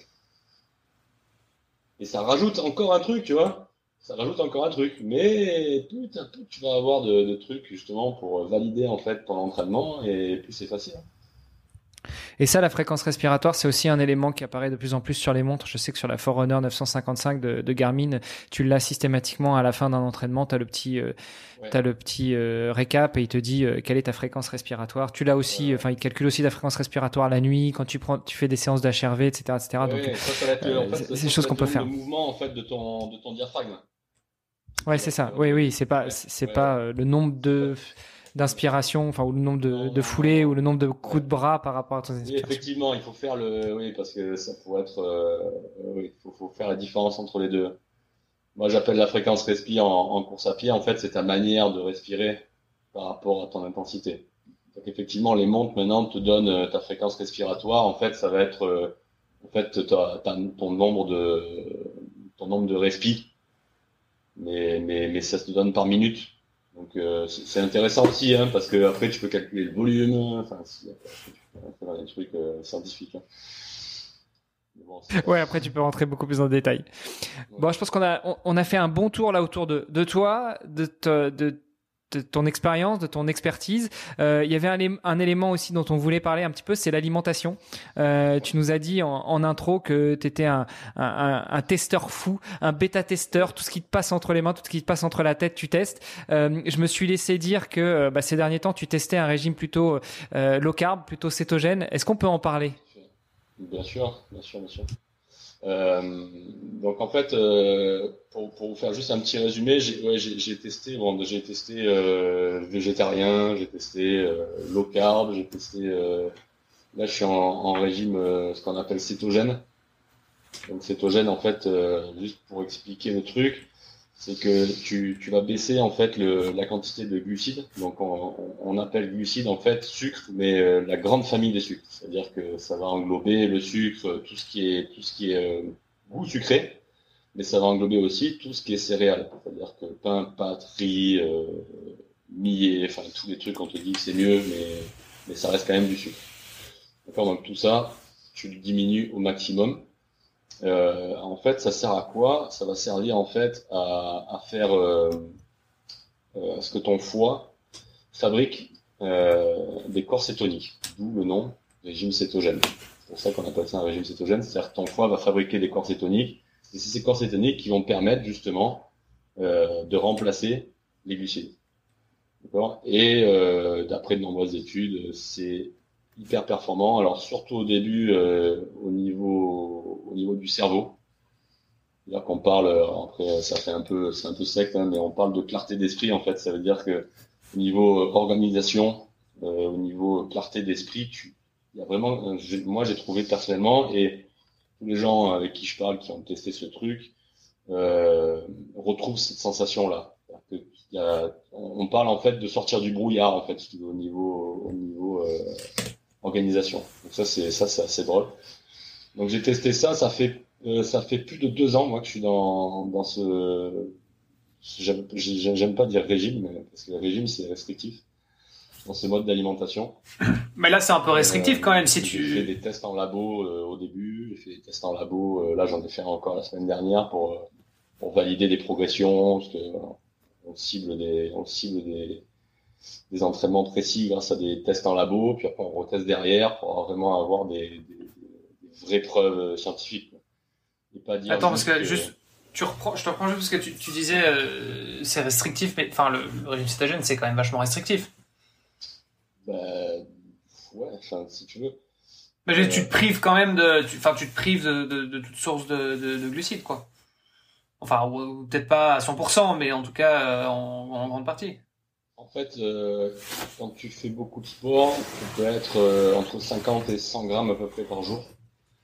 Euh, donc en fait, ça, ça représente. Euh, bon, déjà au petit déjeuner, je mange quasiment pas de glucides euh, parce que en plus ça te fait un pic de glycémie au réveil, donc je vois pas l'intérêt. et après, tu manges tout ce que tu veux, sauf un accompagnement avec des pâtes, du riz, du pain. Quoi. Donc après, Attends, parce que par le petit déj, par exemple. Tu, tu, manges quoi au petit-déj? Parce que euh, traditionnellement, surtout en France, euh, le petit-déj, c'est un bout de pain, c'est des céréales. Euh, mais, mais, toi, tu manges quoi C'est une catastrophe. C'est une catastrophe. non, mais en, enfin, en France et en Europe de manière générale. Hein, mais en, en, tout cas, dans le monde occidental, la plus grosse le, le, le, petit, déjeuner. Ouais, ah ouais, ouais, non, c'est complètement. Tu, mais tu vas n'importe où dans le monde entier. Tu, tu, tu vas au Japon, tu vas au Mexique, en Colombie, en Afrique, enfin n'importe où. Euh, les gars, ils mangent salé au petit-déj. Oui. Hein. Enfin, c'est c'est une aberration. Hein, le... C'est non, c'est vrai. Hein, c'est c'est. Je sais pas d'où ça vient exactement. Est-ce que c'est est-ce que c'est l'influence euh, des lobbies agroalimentaires? Enfin, j'en sais rien. Je pense. Mais en tout cas, que, si tu regardes dans, dans il y a il y a longtemps, si tu veux, euh, les gens mangeaient pas comme ça au petit-déjeuner. tu vois, mon arrière-grand-père qui, était minotier, le, matin, il mangeait du fromage. Tu vois, il, mangeait, tu vois, il mangeait pas, il mangeait pas de la confiture. Ouais. Là, le truc, c'est devenu pain, confiture. tu vois, Ouais, au pire, euh, Nutella. Euh, avec, après, euh, et après les céréales. Avec, ton jus, le jus d'orange, le jus d'orange pressé. Les singes sur la boîte. Alors là, ouais, ouais. Non, et le, le, le, jus, le jus d'orange pressé, tu vois, pareil, c'est, une bombe de sucre. C'est une bombe de sucre en fait. Et pourtant, c'est le, enfin, c'est quand même le truc qu'on te sert systématiquement. On te dit c'est bien, c'est des vitamines C. Alors, oui, ok, c'est, enfin, euh, oui, c'est des vitamines C, mais c'est aussi une bombe de sucre. Et pour le matin, c'est pas forcément, c'est pas l'idéal, quoi. Exactement, exactement. Non, moi, il est, il est tout, enfin, mon, petit déjeuner, tu sais, c'est des œufs, du jambon, du fromage. Euh. Après, j'ai trouvé des pains euh, qui sont plutôt typés euh, protéinés, tu as, très peu de glucides dedans. Euh, donc, du coup, ça me permet d'avoir un support, tu vois, pour mettre un bon beurre. c'est gras, protéines et un kiwi ou un truc comme ça. Et c'est pas tous les jours. Je mange des fruits le, un fruit le matin, mais, en général c'est ça, et ça me permet en fait, euh, même je pourrais ne pas manger à midi, euh, parce que justement il n'y a pas, il y a pas cette euh, cette dépendance en fait aux, glucides qui va faire que tu vas être obligé de manger tous les 4 heures. C'est pour ça que les enfants ils prennent un petit déjeuner, puis après à 4 heures, à midi, puis après à 16 heures, je leur donne rien, ils font une hypo, ils sont insupportables, et puis doivent manger à 20 heures parce que tu les maintiens en fait toujours en hypo en fait. Et il faut, il faut toujours, euh, faut toujours amener euh, ce sucre toute la journée. Mais euh, enfin moi je suis alors je, je suis pas un, un régime cétogène au, au, sens strict mais mm en général, euh, enfin, je pense que je prends pas beaucoup de sucre de base, euh, et en tout cas pas le matin au petit déj. Moi, euh, enfin, ça m'arrive de manger, je sais pas, des carottes le matin avec, tu vois, des, des, des, des, feuilles de chicon que je trempe dans du houmous ou des, enfin, tu vois, des trucs comme ça, ou du beurre de cacahuète aussi, ça c'est pas mal. et donc effectivement, c'est beaucoup plus orienté lipide le matin. Maintenant, moi à midi, faut que je mange. Hein. Ouais. Et peut-être que c'est parce que je vais pas autant euh, à ce point-là, tu vois. Mais... Le bol de céréales que, tu avalais tout à l'heure, c'était parce que ça fait déjà 4 heures que tu es réveillé, c'est ça? Oui, mais bon, ça c'est pas des, enfin c'est pas des céréales. Euh, enfin bref. Et eh oui. non, c'était pour la blague, c'était pour déconner. Non, non, mais en fait, si tu veux, euh, c'est faire la différence entre sucre, goût sucré et, euh, et glucides en fait en dans la dans la grande famille. Et en fait, tu te rends compte qu'en fait au niveau du foie, ça va exactement la même euh, conséquence. Tu vois, alors c'est c'est très euh, c'est très schématisé, hein. mais mais dès que tu dépasses une certaine quantité, en fait, euh, ça a plus d'intérêt d'être en low carb, on va dire. Alors ça sera toujours mieux pour ta santé, mais mais si tu te testes, en fait, j'ai fait des tests avec des analyseurs de, de, de cétose, en fait, et à partir d'une certaine certaine quantité, ton foie va plus se fatiguer à, à, sécréter quelque chose de, de, de qui lui demande, du travail, il va juste prendre le peu de glucides que tu lui donnes. Tu vois, donc tu vas juste être peut-être fatigué, mais tu n'auras pas le, le, le, côté positif, tu vois, de, du régime cétogène où justement euh, tu vas avoir de l'énergie parce que ton corps va avoir accès aux, lipides, au stock de, au stock de lipides. Donc euh, voilà, c'est cette frontière en fait qui est, je trouve, qui est, qui est difficile à, à comprendre et, et si t'es trop, trop, trop haut, ben, c'est dommage parce que t'es juste fatigué, en fait. Et une fois que t'as expérimenté, moi, ça fait deux ans.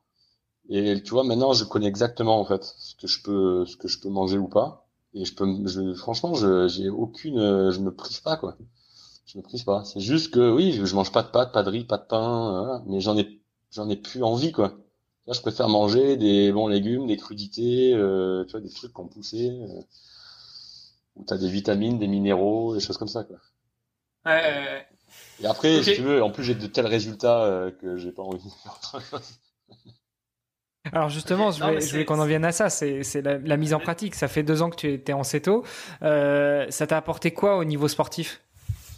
Euh, Alors au niveau sportif, si tu veux, euh, en fait moi, pourquoi je suis venu à ça, c'est important de le dire, c'est que euh, sur Ultra Trail, ce qui me freinait beaucoup, comme beaucoup de, sportifs, c'est les problèmes au niveau de digestion. C'est-à-dire qu'il y a un moment, en fait, euh, on te dit mange du sucre, mange du sucre, mange du sucre, mais au bout d'un moment, tu n'arrives plus à manger du sucre. C'est-à-dire que ton, ton, estomac, tes intestins, ils te disent ben non, on mange plus de sucre, là, on s'arrête. Et du coup, bah, tu, tu peux plus, tu n'avances plus. Donc après ça revient, mais ça met des heures et des heures et des heures à revenir. C'est un calvaire. Et puis j'ai fini les ultras pendant trois jours. J'étais malade, genre tu vois la, la, grosse crise, le foie complètement mort. T'as envie de vomir pendant trois jours. Donc ça, je voulais, je voulais plus que ça arrive. Pourquoi? Parce que tu avais avalé justement trop de trop de glucides, tu t'étais. Ah bah oui. Ah tu t'es pété le bide de, de, gel et compagnie ah quoi. Bah, carrément, ouais, ouais, carrément. Puis en plus, tu sais que c'est ça qui te fait avancer parce que c'est ce qu'on te dit. Hein. Enfin, c'est ce qui se passe vraiment en plus. Tant que tu es dans un schéma comme ça, es obligé d'alimenter. Quand tu, sinon, sinon t'avances plus. Donc du coup, euh, ça m'a donné vraiment envie d'essayer autre chose. Et, et maintenant euh, que je suis sorti complètement de ça, en fait, j'ai plus besoin de ça. Et euh, je vais pas me faire des copains euh, au niveau des, marques de, de, nutrition, mais j'ai plus besoin, si tu veux, de d'alimenter tous les, tu vois, tous les X minutes euh, mon corps en, en sucre. Et ça, qui, déjà, c'est le premier truc qui est hyper intéressant. Après, au niveau euh, euh, concrètement, au niveau labo, au niveau des tests, si on veut rentrer un peu dans le technique, il existe en fait un moyen quand tu cours sur, quand tu fais un test en analysant les, les gaz les, échanges respiratoires, tu peux savoir si tu utilises des glucides ou des lipides. Donc on peut savoir exactement à quel moment va se situer le crossover, donc le moment où tu vas commencer à, consommer plus de glucides que de lipides. D'accord? Et tu, on voit clairement maintenant avec l'expérience sur les deux ans et les, autres athlètes euh, que j'entraîne, dont certains qui sont dans, euh, ce même style d'alimentation, on voit clairement que ça décale énormément justement ce crossover. Pour donner un ordre d'idée, euh, j'ai fait deux tests. J'en ai fait un en juin, donc ça faisait plus d'un an et demi que j'étais en CETO. J'avais décalé mon, mon, SV1 à 14 km heure. Euh, non, euh, oui, mon, mon, SV1 à 14 km heure avec mon crossover aussi.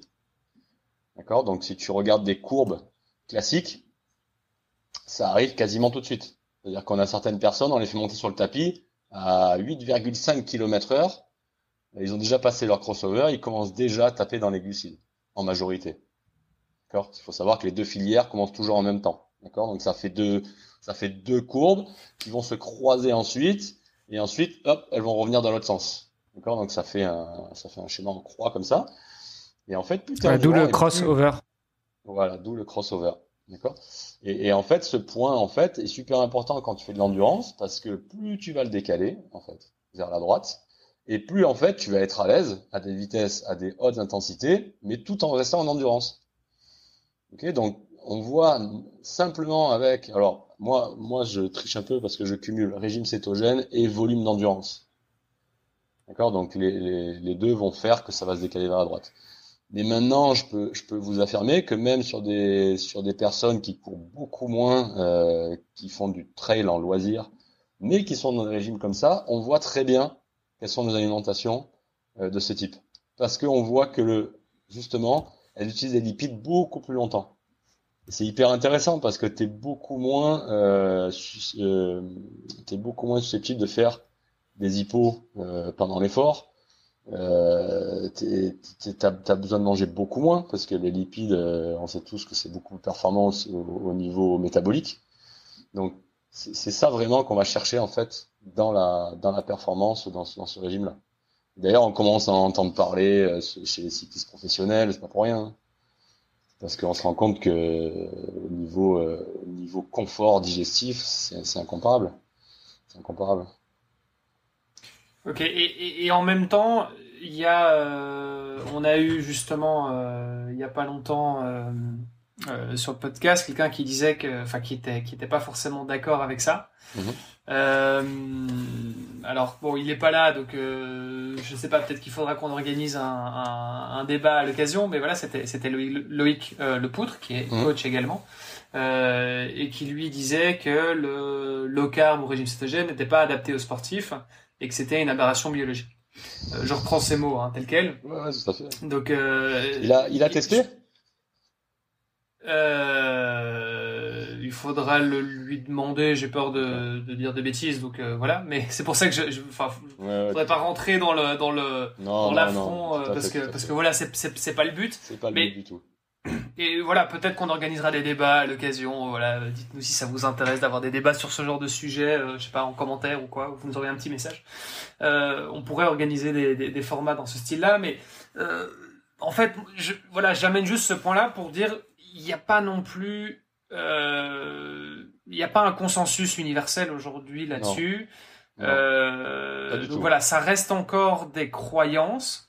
Euh, donc qu'est-ce que dit la science autour de ça? Je, Voilà, je, on, a eu des, je pense qu'il y a même la, je pense que même la science n'est pas tout à fait. S'il n'y a pas de consensus, c'est que en général, euh, c'est au niveau scientifique. Après, bon, si euh, si euh, comme je sais pas le réchauffement climatique 98 98% des scientifiques te disent oui il y a bien un changement climatique ok pour moi il n'y a pas de consensus tu vois mais mais là je pense que voilà il y a, il y a plusieurs études à mon avis qui se contredisent un petit peu et donc aujourd'hui, vraiment, voilà, on a des ressentis, on a des, des expériences euh, différentes, euh, mais voilà, il n'y a pas, il a pas un consensus pour autant. Je pense que c'est juste important de, de, de, le préciser. Ah ouais, non, mais tout à fait. Après, euh, après, faut, il faut, il faut quand même dire que moi, je vais pas orienter tout le monde dans ce sens. Hein. C'est-à-dire qu'après, c'est vraiment des choix. C'est-à-dire que si tu fais, euh, si tu fais du sport, que tout va bien, que tu n'as aucun problème, euh, ben, tu as de la chance. Et voilà, et tu peux faire, tu peux faire ce que tu veux. Après, moi, j'expérimente parce que j'aime expérimenter.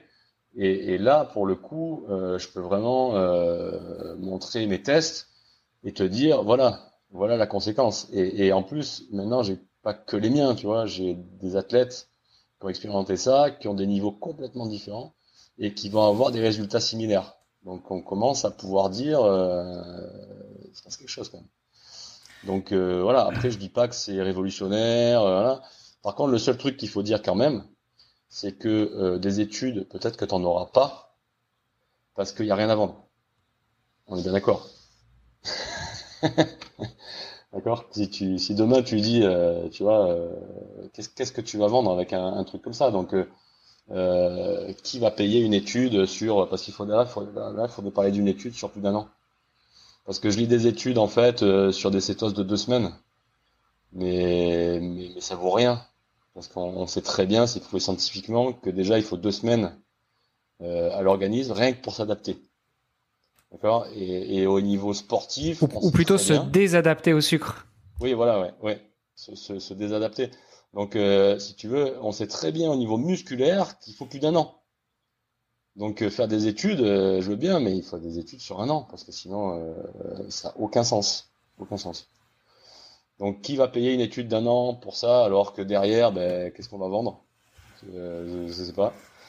Voilà, ouais, mais là, je pense qu'on rentre dans un autre Enfin, on rentre dans un autre débat parce que c'est un, autre débat. un autre débat. mais, euh, ouais. mais, en tout cas, c'est aussi pour ça qu'au niveau scientifique, c'est compliqué, tu vois, de, de, trouver des études parce que il, qui va le faire, euh, tu vois, on va pas faire des études en bénévolat. Hein. Ça ouais, bon, enfin, il y a quand même la recherche, euh, il y a quand même la recherche publique, il y a, enfin, il y a quand même pas mal de choses qui se font. Enfin bref, mais, t'en trouves peu quand même. Hein. T'en trouves peu quoi.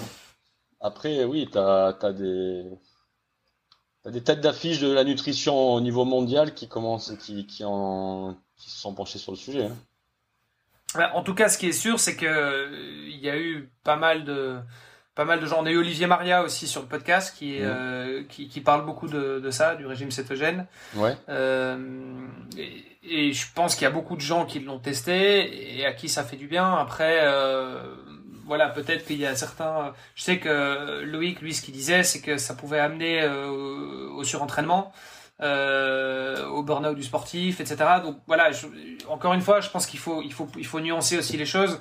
La vérité, elle se trouve probablement à mi-chemin.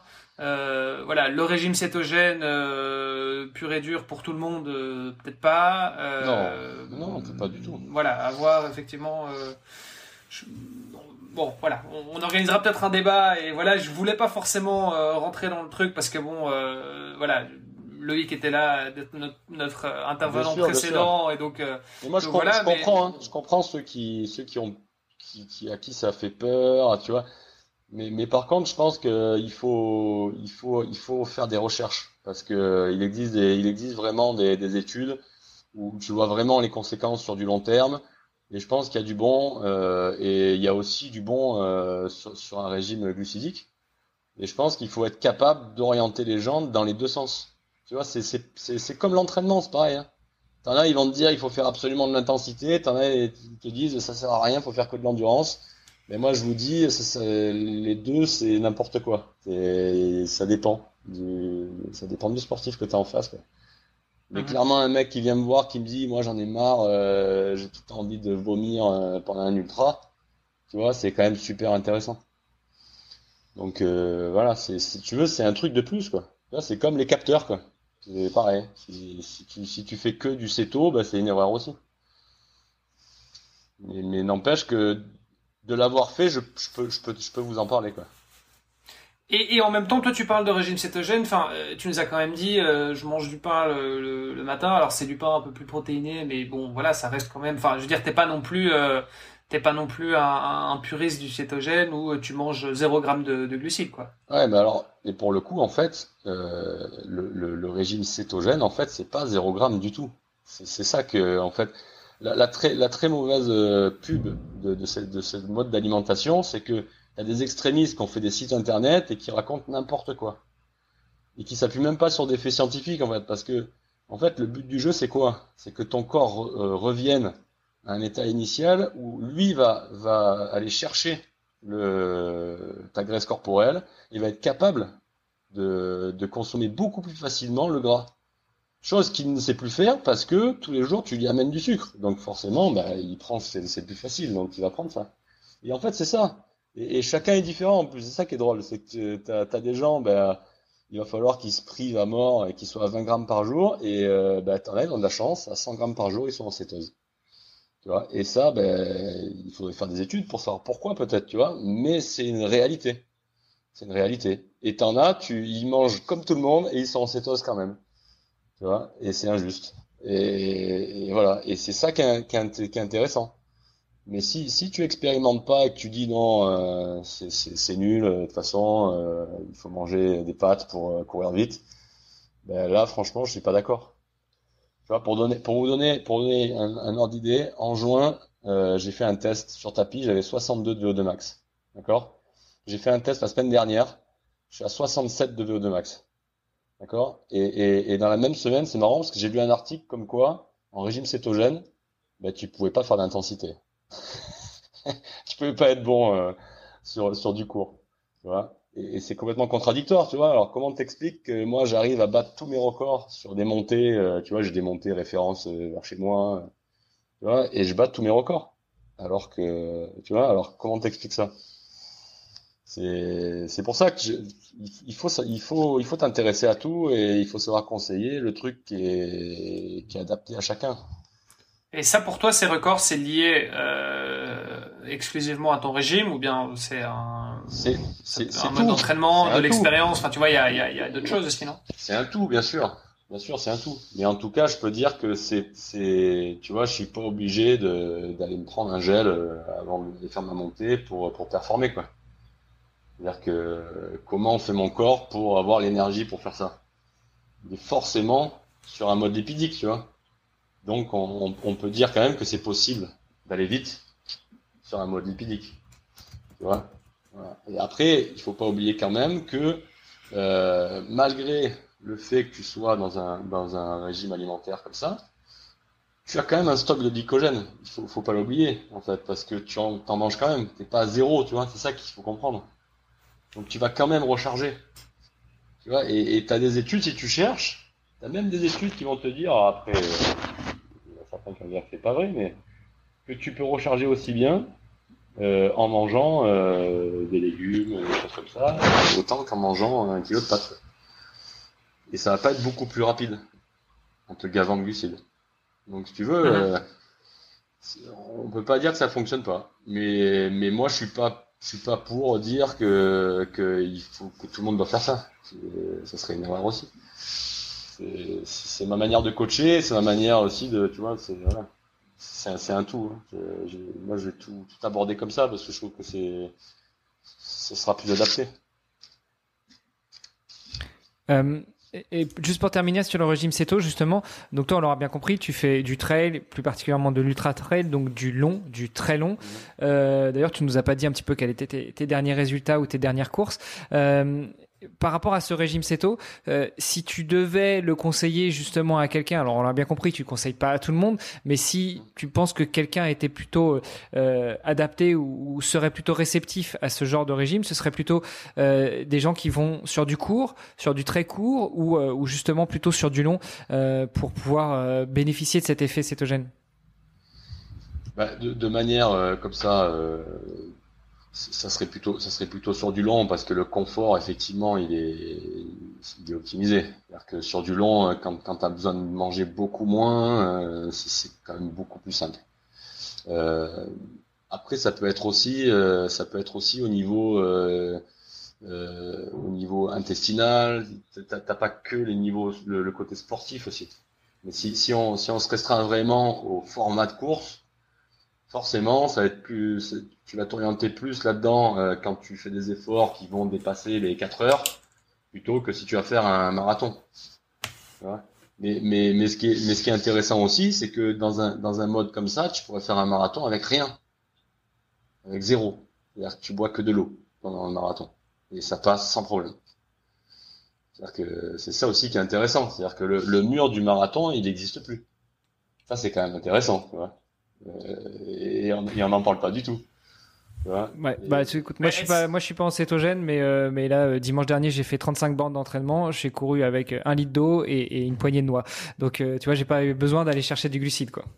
Ouais, non, mais, mais après c'est une question. Et après y a, ouais, et puis bon il y a aussi d'autres Enfin, tu vois, il y a encore d'autres régimes. Hein. Il y a le, régime scandinave, par exemple. Euh, enfin, tu vois, qui, qui, consiste plus justement à habituer le corps à, aller chercher justement euh, euh, dans, dans, les lipides dans un premier temps. Donc, mmh. en gros, être en état de cétose le plus longtemps possible. Ouais. Donc, habituer ton corps à ça, mais quand même refaire une grosse une, une, grosse réserve en glucides donc en, en glycogène euh, la semaine avant ta course et puis encore bien chargé en glucides au moment de ta course. Moi, c'était l'approche en tout cas que j'avais que j'avais prise, euh, enfin que je, je, continue à prendre depuis depuis maintenant quelques années. et ça, je l'ai découvert avec Valentin Lacroix, qui est aussi qui est nutritionniste et qui accompagne pas mal d'athlètes pro. Euh, et qui est passé sur le podcast et qui a aussi coécrit le, le livre Devenir triathlète euh, avec nous. Euh, et donc voilà, ça c'était son approche et je pense que c'est aussi l'approche de la, de, la, clinique du, du, coureur, en tout cas. Euh, ouais, ça fonctionne dans ce hein. style-là. Et moi, en tout cas, je voilà, c'est moi c'est mon ressenti. Après, encore une fois, je suis pas nutritionniste, je vais je vais pas je vais pas faire d'affirmation comme ça, mais en tout cas, je sais que moi, c'est vrai que c'est quelque chose qui. ouais, ça fonctionne. Bah, tu vas favoriser ta lipolyse en fait. Donc euh, ça, ça va fonctionner forcément tu, tu vas habituer ton corps à fonctionner euh, avec un stock de, de, de, glycogène bas. En ce moment, on entend beaucoup parler du sleep low. C'est-à-dire que tu, tu, tu manges plus de glucides le soir, tu vas t'entraîner le matin, donc du coup, euh, tu, tu, vas, tu, vas, tu vas favoriser la lipolyse, pareil. Donc euh, ça, ça, fonctionne, sauf que tu vas pas avoir ce côté en fait euh, euh, au niveau métabolisme où tu vas forcer ton corps en fait à produire autre chose, parce que derrière tu vas lui, tu vas le re-remplir les stocks donc du coup, voilà, tu as juste cette différence-là. Qui va faire la différence. Oui, c'est ça, c'est encore différent du cétogène, quoi. Ouais, c'est ça, c'est différent. C'est pas, c'est pas la même, c'est pas le même objectif, en fait, si tu veux. Ça fonctionne aussi, mais par contre, sur des, je pense que ça, ça fonctionne bien sur des efforts plus courts. Et, et, mais par contre, après, quand tu, quand tu passes sur des, sur des efforts où il faut alimenter pendant l'effort, en fait, là, après, c'est, c'est vraiment intéressant parce que tu alimentes beaucoup moins, quoi. Euh, c'est comme ça, c'est comme ça que je le verrai. Si vraiment il faut choisir un, type d'effort le, plus adapté à ce, mode. Oui, oui, oui, c'est vrai que c'est peut-être bon de le rappeler aussi. Hein. Autant pour toi, tu disais que sur le, court et l'intensif, ça, ça te posait pas de problème, le, régime mmh. cétogène, au contraire. Euh, mais c'est vrai qu'en général, c'est plutôt quelque chose qu'on recommande pour le long. D'ailleurs, euh, Olivier Maria, que je mentionnais tout à l'heure, bah, lui, il est plutôt orienté ultra vélo. Ouais, voilà, pour moi, je, moi, j'ai tendance à mettre la, la limite. Ça dépend, tu vois, qu'est-ce qu'on appelle long euh, ou court, tu vois, mais euh, pour moi, jusqu'à euh, jusqu'à 10, 12 heures, euh, en gros, format Ironman ou, ou un ultra, mais un ultra d'une journée, quoi, un 300, 350, 400 km. pour moi, ça, tu peux le faire. En vélo. oui, oui, à vélo, pardon.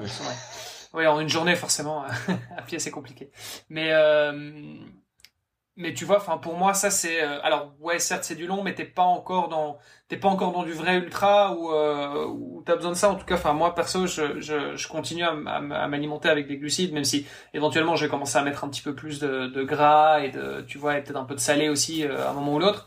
Mais, euh, mais sinon, je, je, continue quand même à, à, fonctionner avec du glucide. Mais encore une fois, ça, ça dépend aussi beaucoup, je pense, du, de ta résistance, euh, tu vois, au niveau de ton système digestif. Enfin voilà, est-ce que tu es capable en fait d'encaisser euh, tes euh, X grammes de glucides? Parce que euh, alors ça dépend, hein, on part entre 60 et, et 90 grammes par heure. Bon, je crois que ça, ça dépend un petit peu de chacun, mais en gros, c'est à peu près ça qu'on est qu'on est capable de, de prendre. voilà, est-ce que toi, ton système digestif est capable de faire ça? Est-ce que tu l'as entraîné aussi? Parce qu'il y a ça. Est-ce que tu es habitué à Tout à fait, tout à fait. C'est tous ces paramètres en fait là. T'as as bien raison qu'il faut prendre en compte pour orienter quelqu'un. C'est-à-dire que je te dis, si tout se passe bien, pourquoi, pourquoi tu devrais changer? Oui. Si tout se passe bien et que tu as les performances euh, qui sont à la clé, il n'y a, y a aucun, aucune raison de changer, à part si c'est vraiment le côté santé, tu vois. Mais là, si on parle vraiment de performance, il n'y a aucun problème. Tu peux t'envoyer 100 grammes de glucides par heure. Hein. T'en, t'en as plein qui, qui tournent comme ça. Hein. Mais euh, moi, en tout cas, je sais que moi, c'est, c'est impossible. Euh, tu vois, dans mon cas perso, c'est impossible. Et, je connais plein de plein de, de, sportifs dans le même cas en fait, tu vois, qui sont limités par ça en fait. Donc voilà, c'est et là c'est intéressant. Sinon effectivement, euh, ça sert à rien. Euh, ouais, ouais, ouais. Manger du pain. bon ben ok ben je, je pense que je pense qu'on va on va on va conclure cette cette partie sur la nutrition qui était qui était intéressante mais bon en conclusion il n'y a pas de dogme essayez testez et, voyez ce qui marche pour vous. Je pense que, je pense que ça reste encore peut-être la, meilleure recommandation. Pour évidemment, c'est comme pour tout. C'est comme pour tout. Pour l'entraînement, c'est pareil. Euh, bah, du coup, on parlait d'entraînement, on a quand même beaucoup parlé de, de toi, de ce que tu as fait, etc. Euh, en toile de fond, euh, tu dis souvent on ou nous, c'est-à-dire que tu tu t'entraînes tout. Enfin, déjà, toi, est-ce que tu t'entraînes tout seul? Est-ce que tu es entraîné par quelqu'un? Première question. Et puis ensuite, qu'est-ce que tu fais en fait dans la vie avec ce on ou nous? Exactement. donc en fait, j'ai j'ai fait j'ai coaché pendant très longtemps seul, d'accord? Euh, j'ai été rejoint par Olivier Jean euh, il y a trois ans, qui était, euh, qui en fait, qui, est arrivé sur Aix-en-Provence, qui était coach, qui cherchait, qui cherchait des, qui cherchait du travail, machin, qui est venu au club de trail à Aix-en-Provence, avec qui ça a bien fité. Et j'ai proposé de coacher avec moi le club de Aix qui grossissait énormément, donc on avait besoin de deuxième coach. Donc euh, il a bossé avec moi, euh, ça s'est très bien passé, on a quand même pas mal développé le truc euh, que j'avais déjà depuis longtemps commencé à, mettre en place. Et l'année dernière, on a pris deux stagiaires, dont Nicolas Guilleneuf, qui, qui a le, podcast Let's Trail, et, et, avec qui voilà ça s'est super bien passé. Et, qu'on embrasse. Pardon? Je, disais, et qu'on embrasse, hein, un petit coucou à Nico. Oui, oui, bien sûr. Et, du coup, on a, décidé de s'associer à quatre avec Benjamin euh, Bernardini, euh, qui pareil était stagiaire l'année dernière. Et, en fait, euh, on s'est associé à quatre, donc on est quatre coachs. Et on a fondé Expert Sport Coaching. la marque existait déjà, hein. mais, on a créé, on a la boîte depuis la rentrée dernière. Donc on a officialisé, si tu veux, euh, l'association et, ce que je fais depuis euh, depuis 20 ans, on l'a officialisé euh, l'année dernière. Donc en fait, on, propose en, grande majorité en fait du coaching à distance, comme j'expliquais tout à l'heure, avec un débrief un débrief hebdomadaire que, que j'estime être le plus important pour voilà pour mettre à jour les plans d'entraînement. Euh, tu as tu as un plan d'entraînement au jour le jour, donc avec l'application euh, Nolio qui qui est une des applications euh, hyper modernes maintenant qui fonctionne super bien avec des outils connectés. donc tu as ton, as ton, ton coaching au jour le jour sur ton, smartphone, sur ton, sur ton ordi, sur tous les supports, qui te permet en fait d'atteindre ton objectif. Et, du coup, là, vous gérez, euh, donc on, l'aura bien compris, hein, vous gérez plutôt euh, de manière très personnalisée les entraînements. Euh, vous avez combien d'athlètes, plus ou moins? Et puis, toi, tu es plutôt triathlon, ultra trail. vous avez, enfin, quel est votre champ d'action, quoi? Ben, En fait, lui, Olivier, qui est qui a un passé de sprinter de haut niveau, a beaucoup d'expérience au niveau route. Donc, il a fait tous les marathons les plus connus. Euh, chose que j'ai pas fait du tout. Donc euh, lui est plutôt euh, typé route, bien qu'il est passionné de trail aussi. Donc il est plutôt marathon, tout ce qui est tout ce qui est route et, trail plutôt courte distance. Il a moins d'expérience sur le long, même si même s'il accompagne quelques personnes en long. Benjamin, lui, est, assez polyvalent aussi. Euh, moi, je suis plutôt typé, comme tu l'as dit, euh, ultra trail, euh, triathlon longue distance, mais je prends beaucoup de plaisir aussi à accompagner des gens qui veulent se remettre en forme, ou, parce que j'estime en fait que ils ont ils ont un objectif aussi. Hein. Donc, ce qui est important en fait, c'est un objectif et qu'on t'accompagne de la manière la plus la plus adaptée possible. Et Nicolas, qui lui est passionné de trail aussi, qui j'estime avec tout, les, tout le contenu en fait qu'il a amassé au fil des, au fil des épisodes, euh, un énorme bagage euh, dans, le trail et qui est voilà qui, qui lui euh, accompagne particulièrement sur le sur le trail aussi. Ok, et du coup, tu m'as pas répondu à ma toute première question. C'était toi, est-ce que tu t'entraînes tout seul sur base de, ah de, de, de, ce que tu ce que tu balancerais à tes athlètes ou, ou est-ce que tu es accompagné? Euh, alors en fait, si tu veux, moi je me suis toujours amusé à me payer des coachs. alors je dis, c'était pas de nom, hein, mais euh, je, me suis toujours payé des coachs pour tester. Tu vois, j'aime beaucoup. Euh, c'est toujours le, jeu du test. Et là, dernièrement, en fait, ce que j'ai voulu qu'on fasse, c'est que les coachs se, coachent. C'est-à-dire que moi, je suis coaché par Olivier Jean pour la saison 2023. Euh, et moi, je coach Nicolas et je coach Benjamin. Et, et, Benjamin coach euh, Olivier. C'est Nicolas, non, c'est Nicolas qui coach Olivier. bon, bah, du, coup, vous vous coachez entre vous et euh, bah, ça vous permet peut-être. Enfin, qu'est-ce que ça, ça t'apporte toi en tant qu'entraîneur d'être entraîné par quelqu'un d'autre? Est-ce que ça permet de te, te détacher de ton entraînement? Est-ce que ça te permet d'avoir un autre regard C'est hyper intéressant en fait. Et ouais, c'est hyper intéressant parce que du coup, euh, je me mets à la place des gens je, reçois des séances euh, que, que j'ai pas prévu moi. Et alors, ce qui est incroyable, c'est au niveau de l'engagement dans la séance. C'est-à-dire que quand tu suis le plan d'entraînement que quelqu'un t'a fait, alors moi ça me fait ça, hein, le niveau d'engagement dans, ta séance est, démultiplié. C'est-à-dire que euh, m'a mis la séance, il faut vraiment que je donne le maxi parce qu'il m'a demandé de faire ça. Et en fait, si c'est moi qui mets les séances, c'est complètement mental, hein. mais c'est un, un, impact complètement différent. Donc ça, c'est assez drôle. Et puis après, effectivement, comme tu dis, ça nous permet de prendre du recul et voilà et d'améliorer encore notre coaching, de, de, coacher les autres coachs, c'est aussi enrichissant pour pour ça. Et effectivement, de toute façon, pour être objectif, euh, c'est beaucoup mieux quand quelqu'un te, te fait ta préparation c'est l'histoire du psychanalyste qui ne peut se prétendre psychanalyste qu'une fois qu'il a fait lui-même une psychanalyse. Ouais, ouais, ouais. non, c'est vraiment bien. C'est vraiment bien parce qu'on a toujours tendance à en faire trop. Enfin, moi, pour moi en tout cas, il vaut mieux que quelqu'un m'accompagne sur ce côté-là pour pouvoir me freiner quand il faut. Euh, c'est bien. C'est très intéressant. Ok. Ouais. Euh, et c'est un peu, c'est un peu le principe de l'accountability, euh, comme on dit en anglais. Je sais pas quel serait le, meilleur mot en français. Mais en gros, rendre des comptes, quoi.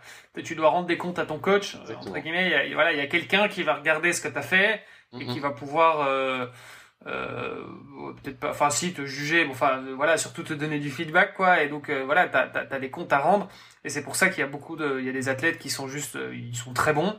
Euh, ils connaissent très bien la science de l'entraînement, c'est ce qu'ils ont étudié, etc. Mais voire même ils sont coachs comme toi. Euh, mais au moins, euh, en fait, mon coach va, dans certains cas, il va peut-être pas m'apporter euh, des connaissances parce que à la limite je les ai déjà.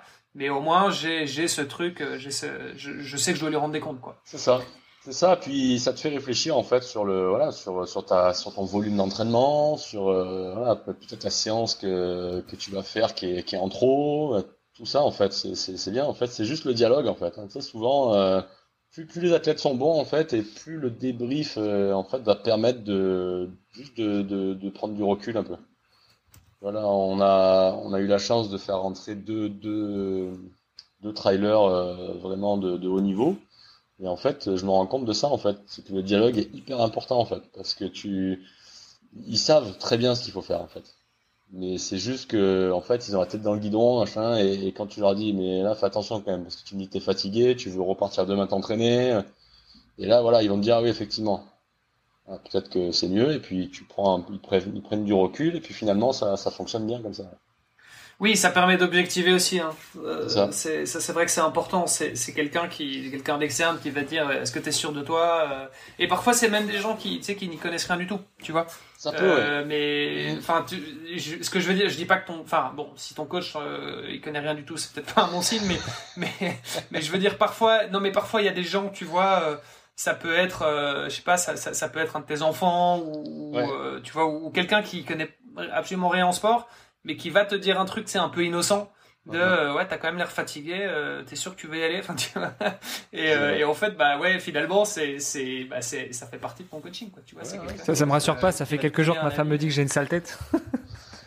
non mais c'est vrai, tu vois, mais c'est le genre de truc, c'est des, des signaux faibles, tu vois, qu'il faut qu'il faut interpréter aussi, tu vois. Euh, parce que tu le vois pas forcément quand t'as une sale gueule. Bon, en fait, tu t'es habitué de façon à te voir et euh, tu, tu, tu, remarques pas forcément que t'as une sale gueule. Tu vois que, que t'as des traits un peu marqués, que t'es fatigué, machin, parce qu'en fait, bah t'es dans ton truc et et c'est quelque chose aussi euh, parfois qui, qui vient se, tu sais, c'est quelque chose qui s'accumule, c'est une fatigue qui s'accumule, c'est un stress qui s'accumule et en fait, euh, t'arrives, tu sais, c'est un peu le le syndrome de la grenouille là tu vois dans la dans la casserole d'eau qui chauffe euh, en fait tu te rends pas compte que l'eau euh, en fait c'est agréable au début et puis voilà et puis en fait euh, et c'est pas pas mal d'avoir quelqu'un d'externe qui va te dire ouais, attention fais gaffe quand même quoi. Ouais, ouais c'est tout à fait ça.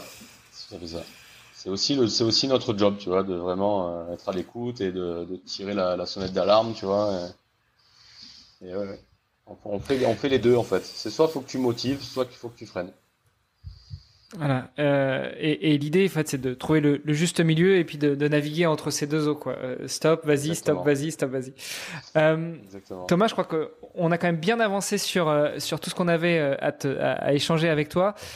pour terminer, on a une autre tradition dans ce podcast qui s'appelle ah. devenir triathlète. C'est qu'on demande à notre invité, à ton avis, comment devenir triathlète. Alors là, toi, tu peux répondre de toutes les manières que tu veux. T'es coach, t'as pratiqué, on espère que tu vas repratiquer à nouveau. T'as un frère qui a été deux fois à Hawaï. D'ailleurs, euh, on parlait de name dropping. Peut-être que tu nous fais ses coordonnées. Euh, donc, euh, pour toi, Thomas, comment devenir triathlète? Alors, comment devenir triathlète? Euh, Vous avez parlé pour un pour un débutant, hein, parce qu'on parle de devenir, donc c'est quelqu'un qui n'est pas du tout. Hein. Je pense qu'il faut il faut l'aborder vraiment euh, à essayer de prendre du plaisir dans les dans les trois sports. C'est-à-dire que alors en, vélo, euh, ça dépend, ça jamais fait de vélo, c'est très compliqué. Euh, mais peut-être que vraiment essayer, faut, faut pas y aller en force du tout, moi je pense. C'est, vraiment un truc qu'il faut qu'il faut aborder d'abord, surtout pas avec des séances de vitesse. Je dirais, euh, ça marche pour ça marche pour tous les sports. Hein, euh, c'est, un peu facile comme réponse. Hein. Mais je pense que là c'est très important parce que tu as trois sports, tu as trois techniques différentes donc je pense que d'abord il faut être à l'aise dans les dans les trois, euh, faire du vélo tout doucement en promenade, euh, apprendre à nager. Euh, je, je, dirais mais c'est c'est 100% technique au début. 100% technique, essayer de faire les trois sports chaque semaine tranquillement. Et voilà et déjà si tu arrives à faire selon ton emploi du temps, si tu arrives à faire une fois les trois déjà. Pour certains, c'est compliqué parce que aller nager, il faut aller à la piscine, ça prend beaucoup de temps. Faire du vélo, bah, tu peux pas le faire, euh, tu peux pas le faire en semaine en général, c'est très compliqué, à part si tu, le fais sur un home trainer, un vélo, un vélo sur, sur home trainer. Et la course à pied, voilà, c'est peut-être le truc le plus facile pour, euh, pour commencer. Moi, mon conseil, ça serait ça, c'est d'essayer de faire euh, un peu les trois sports doucement et vraiment se concentrer sur la technique. Et surtout pas écouter les potes qui te disent faut que tu fasses du fractionné, machin parce que au début, ça sert à rien. C'est le truc de Marc Allen qui met le plus dans, dans son discours, c'est la distance en premier. C'est euh, d'abord tu maîtrises la distance et ensuite tu t'occupes de la vitesse. Et ça, franchement, dans mon coaching, c'est euh, vraiment ce que je mets. C'est d'abord ce que je vais regarder. D'abord, est-ce que tu sais faire la distance? Est-ce que tu maîtrises la distance? Et une fois que tu maîtrises la distance, après, on peut parler de vitesse. Mais ne parle pas euh, d'aller faire des 30-30 pour faire un marathon si, si déjà faire 40 km, ça te fait peur. Quoi. Donc je pense que voilà, c'est ça, tu vois, le, meilleur conseil que, que tu peux donner. C'est marrant parce que en général, et, tu vois, la plupart des athlètes pros, ils ont quand même commencé par être rapides et puis par augmenter les, les distances. Ouais. Ouais, ouais. ouais tu regardes, euh, tu regardes l'histoire, ne serait-ce qu'en triathlon. Les gens, ils commencent par du sprint, euh, après ils passent sur du court distance, après ils passent sur du L, après ils passent sur de l'Ironman. Donc d'abord, la, vitesse, l'explosivité, et après la distance. Bon, ça vient aussi de la physiologie, hein. forcément. Euh, si tu fais un Ironman à 18 ans, tu vas, tu vas peut-être pas l'avaler de la même manière que si tu le fais à 40 ans avec 20 ans de pratique. Après, il faut, ce qu'il faut nuancer en fait, c'est que quand tu débutes, un S, c'est long. C'est ça en fait que qu'on a du mal à comprendre. C'est-à-dire que tu vois, en, trail, c'est la course, c'est l'escalade à la distance. C'est-à-dire que maintenant, euh, les courses elles font 350 km.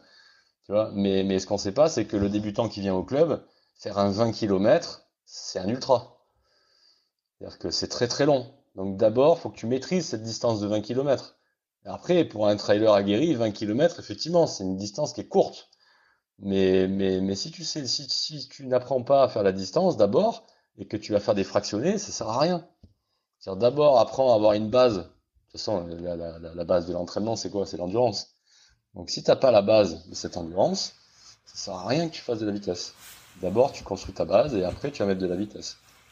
Oui, oui, c'est relatif. Donc, en gros, ce que tu veux dire, c'est soit capable de, de nager euh, de nager 500 mètres sans t'arrêter, euh, soit capable de courir 20 minutes sans t'arrêter, et après on ira mettre du fragmenté. Voilà. Et donc, euh, et donc on parle vraiment du, là tu parles vraiment du débutant, débutant. Ah oui, bah, dans, les trois sports quoi. Quand tu me dis comment devenir triathlète, devenir. Non, mais parce que souvent, non, mais tout à fait, c'est c'est ça. Non, parce qu'il y a des triathlètes effectivement qui, qui viennent d'un, tu vois, qui ont déjà des bases dans certains sports ou quoi. Mais, voilà, après ouais. Et donc là, effectivement, c'est, vrai que là, le, pour le coup, ton, ton conseil, il est, il est vraiment dirigé pour ceux qui, qui débutent dans les trois sports. Oui, euh, c'est ça, ou en tout cas dans l'un des trois, c'est vraiment si on débute quelque chose, c'est euh, la technique avant tout. En gros, c'est. Exactement. C'était le mot de la fin, quoi. Oui, c'est ça. Génial.